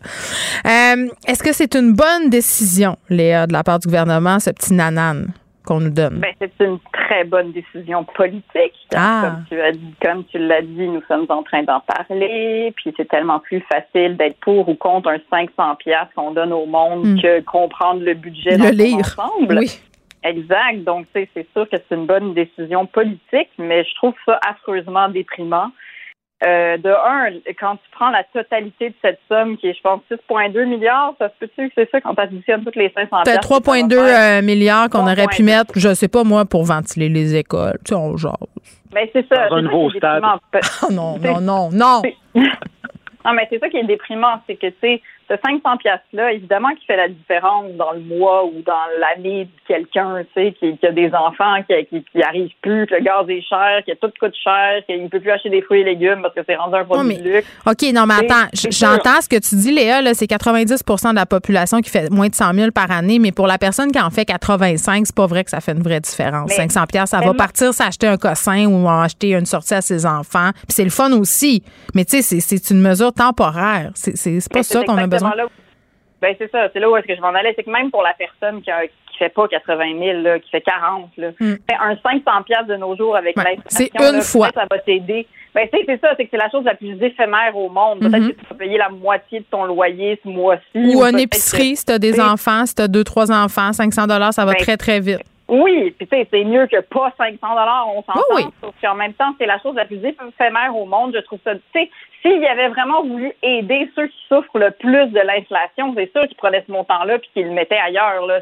Puis que, mais tu sais, c'est moins électoraliste, mais c'est sûr que tu peux aider les écoles les plus défavorisées. Non, mais ça flash peux- moins. C'est moins, moins rutilant qu'un Je qu'un sais, 500 mais- Mais je trouve ça déprimant à quel point, de un, il y a énormément de gens qui voient à travers ce jeu-là. Puis ça, c'est sans parler les, des générations plus vieilles que nous, à qui ça rappelle Duplessis qui donnait des frigidaires. Là, je veux dire, C'est vrai. non, mais il y a toute une, il y a toute une Ou les entreprises qui donnaient des dindes à Noël à leurs euh, à leurs journaliers à l'usine pour oublier qu'ils venaient crever tous les jours euh, pour eux autres. Mais Tu sais, c'est un peu ça, là. Sais, il y a personne qui veut revenir à ça. Je veux dire, on est rendu trop éduqué pour voir, pour pas voir à travers ce jeu-là. Puis en plus, c'est déprimant d'avoir des politiques où est-ce que tu mises pas un peu sur le long terme. C'est la chose la plus éphémère au monde, un 500 pièces à donner à tout le monde. Puis je veux dire, c'est mais, mais bon, mais bravo, beau move politique. On est en train d'en parler, puis de chialer ou d'être pour ou contre. Puis je veux dire, euh, ceux qui l'ont, ils sont bien contents de l'avoir, mais sauf que je- Mathieu, vas-y. que ça soit un peu plus inspirant. On devrait s'unir puis tout rassembler les 500 pièces le plus possible puis investir ça dans les bitcoins. Juste voir combien de cash qu'on peut faire puis après ça dire à Legault dans ta face. Quel bon hoax et quel bon trolling. Mais Mais je non, pense moi, je que pense que- je pense qu'on est tous égoïstes puis que tout le monde veut garder son 500 pièces puis je pense que c'est bien correct. Non, mais t'imagines-tu le gaspillage que ça va être, cette affaire-là de Ben, mauvaises je sais. Tout le monde va se commander du linge sur Internet. Je veux dire, OK, excuse-moi, là, je vais pas faire mon animatrice de droite de Radio X, là, mais le style PCU, là, les ados qui travaillaient puis qui s'achetaient des running à 300$ piastres chez Ogilvy, moi, ça me faisait capoter. J'étais comme, ben oui, mais c'est ça que ça donne. Mais Ouais, penses-tu vraiment qu'on va devenir parce qu'ils avaient pris. Ah, j'ai pas compris parce que vous parlez tout le temps en même temps. J'ai dit tu capotais juste parce que tu pouvais plus les acheter parce qu'ils les avaient pris. Ah, c'est vrai. Mais moi, j'ai commande à l'avance, en pré-vente. Donc, je suis correct. Non, mais non, mais tu sais, c'est sûr que le monde ne va pas devenir plus euh, Responsable. éduqué juste parce que tu leur donnes un 500 pièces de nulle part, tu sais. Je veux dire, Mm. mais en même temps, tant mieux là, si vous si, si vous êtes deux à pas faire 100 000 puis que ça vous donne un 1000 pièces et vous le mettez dans vos vacances. C'est cool, on va pouvoir aller à Cancun. J'ai assez hâte. Ben oui, mais en tout cas, Euh, je me sens juste mal pour les coins les plus défavorisés. Ben, c'est ça. Eh oui. Qui n'ont pas de service. Pas de récurrence, pas de mesures structurantes, juste de la Je courte juste vue. Mon, mon, mon politicien de, de, de gradin, là. Ouais. Euh, moi, ce que j'aurais proposé à la place, je dis ça vite fait de même, là, peut-être que c'est pas bon, là, mais c'est pour tout citoyen qui fait moins de 40 000 par année, tu donnes 1200 pièces mais à coût de 100 pièces par mois pendant un an. C'est ça, Ben, honnêtement, c'est pas si cave que ça, Mathieu, parce que c'est mieux de donner un peu d'argent tout le temps que de donner Ben un oui. gros moton que les gens qui sont pas capables Ben de gérer oui. pour plein de raisons ou qui sont trop dans la précarité, euh, tu sais, brûlent en un mois, euh, tu sais, t'as- t'as une vraie aide, je sais pas, tu sais, je, je, je trouve pas ça Mhm. cave, au contraire. Merci beaucoup. On se reparle Merci. demain avec d'autres mesures politiques amenées par Mathieu Cyr. OK, à demain. bye. Salut. Acheter une voiture usagée sans connaître son historique, ça peut être stressant. Mais prenez une pause. Et procurez-vous un rapport d'historique de véhicule Carfax Canada pour vous éviter du stress inutile. Carfax Canada. Achetez l'esprit tranquille. La Banque Q est reconnue pour faire valoir vos avoirs sans vous les prendre. Mais quand vous pensez à votre premier compte bancaire, tu sais, dans le temps à l'école, vous faisiez vos dépôts avec vos scènes dans la petite enveloppe. Hmm, C'était bien beau. Mais avec le temps, à ce compte-là vous a coûté des milliers de dollars en frais, puis vous ne faites pas une scène d'intérêt. Avec la Banque Q, vous obtenez des intérêts élevés et aucun frais sur vos services bancaires courants. Autrement dit, ça fait pas mal plus de scènes dans votre enveloppe, ça. Banque Q. Faites valoir vos avoirs. Visitez banqueq.ca pour en savoir plus.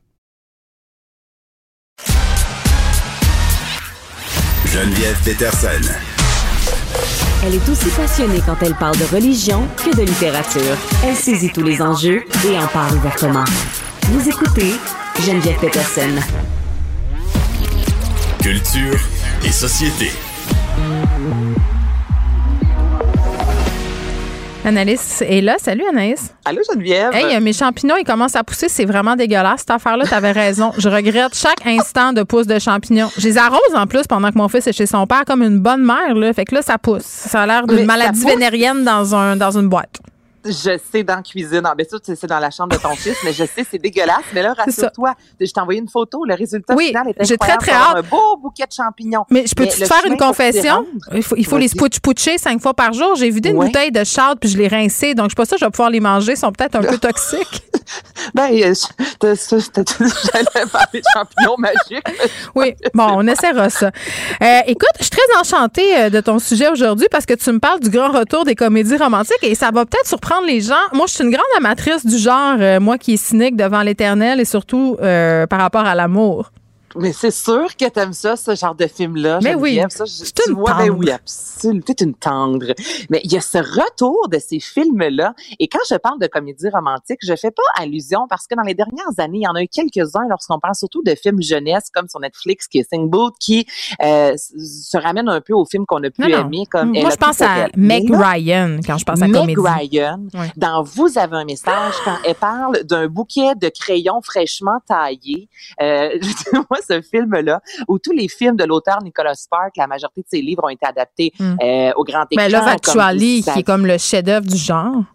Ben, pour vous avez moi? euh, pas vous avez Lequel que t'as dit, toi? Love Actually. Toi, tu parles Ah, de euh, You Got Mail avec euh, Meg Ryan puis Tom Hanks, qui est comme. C'est plus un film de Noël. Oui, mais c'est une même. comédie romantique, pareil. ben, C'est une comédie roman romantique. C'est romantique. Une bouteille à la mer où tu ramènes en plus Joe Barrymore dans les films. Ah oui. Le, le chanteur de noces. Donc là, il y, a un retour de, de films de comédie romantique avec des adultes, imagine-toi. Donc ça se passe pas juste avec des jeunes prépubères. Donc là, il y a Sandra Bullock Oui. qui est de retour, notamment avec Channing Tatum dans le film The Lost City. Euh, prochainement, Ticket to Paradise, Julia Roberts, George Clooney. Julia, c'est aussi une grande reine de la comédie romantique. Ben, Julia, on l'a comme oublié dans les dernières années. Elle-même qui avait dit vouloir, euh, avoir voulu un peu se retirer Mhm. là, du cinéma pour prendre du temps. Elle a besoin d'argent, hein, comme tout le monde. Elle l'aura pas, elle a 500 pièces à François. Là. Fait que, écoute, faut qu'elle pense tourne. pas qu'elle va l'avoir. Faut qu'elle tourne. Mm. Mais George Clooney, tu sais, ça- on l'a- vu dans les euh, Ocean 12, mais il me semble que ça fait longtemps qu'on l'a pas vu. Mais moi, à Barry part dans une a- annonce de Nespresso, euh, mon Georges, je l'ai pas vu nulle part. Ben oui, puis il a reçu énormément d'argent, s'entends-tu, pour faire ça? C'est beaucoup plus que justement le fameux 500 dollars. Puis, il y a pas longtemps, on a lancé aussi euh, le film avec Jennifer Lopez, Marry Me. Tu sais, Jennifer Lopez aussi, là, on pense à elle, Romance à Manhattan. Ah, Entre autres, ça a été Oui. une des reines. Non, mais, mais c'est vrai, la marieuse de tous ces films, ces comédies romantiques. Donc, on ramène vraiment non seulement des acteurs qui ont, euh, il y a quelques, mettons, une décennie de ça qui étaient au plan A, mais les comédies romantiques, Geneviève, qu'on avait tant laissé de côté pour des Spider-Man de ce monde, puis tout ça, ça m'enchante au plus haut point. Ouais, mais on tu est penses-tu? Ben, est-ce que tu penses que c'est à cause du contexte dans lequel on est plongé? Tu sais, j'en parlais tantôt euh, avec une personne qui est spécialiste des ressources humaines. Tout le monde est bien anxieux, là, la guerre, la pandémie, l'inflation. On a besoin d'aller au cinéma se faire raconter des belles histoires. Moi, j'écoute les Avengers avec mon fils en ce moment, puis ça me tombe. J'ai comme pas le goût. C'est des grosses histoires de guerre puis de violence. Puis je suis comme, je suis due là pour un film smooth qui me fait me sentir comme une grosse guimauve un vendredi Ben, soir. on a parlé beaucoup, toi et moi, de cette euh, de la nostalgie musicalement parlant. Il y a beaucoup d'artistes qui ont joué sur ces notes-là. Et j'ai l'impression que peut-être quelqu'un, enfin, au cinéma, qui a comme allumé se disant Hey, on a peut-être besoin justement de revoir des Julia Roberts de ce monde, de revoir George Clooney, de revenir dans ces Ben, c'est la mode qui revient. Tu parles de musique, tu parles de mode, ben j'imagine, on ramène Sex and the City. Je veux dire, on est dans un mouvement nostalgie. Toi, c'était lequel ton film préféré, ta comédie romantique préférée?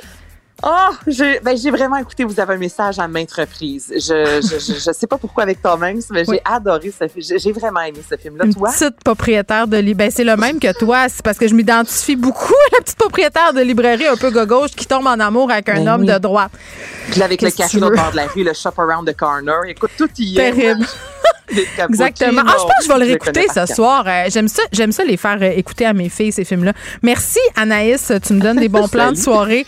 Merci à toute l'équipe de recherche, Achille à la mise en onde et bien entendu principal. Merci à vous les auditeurs. À demain 13h.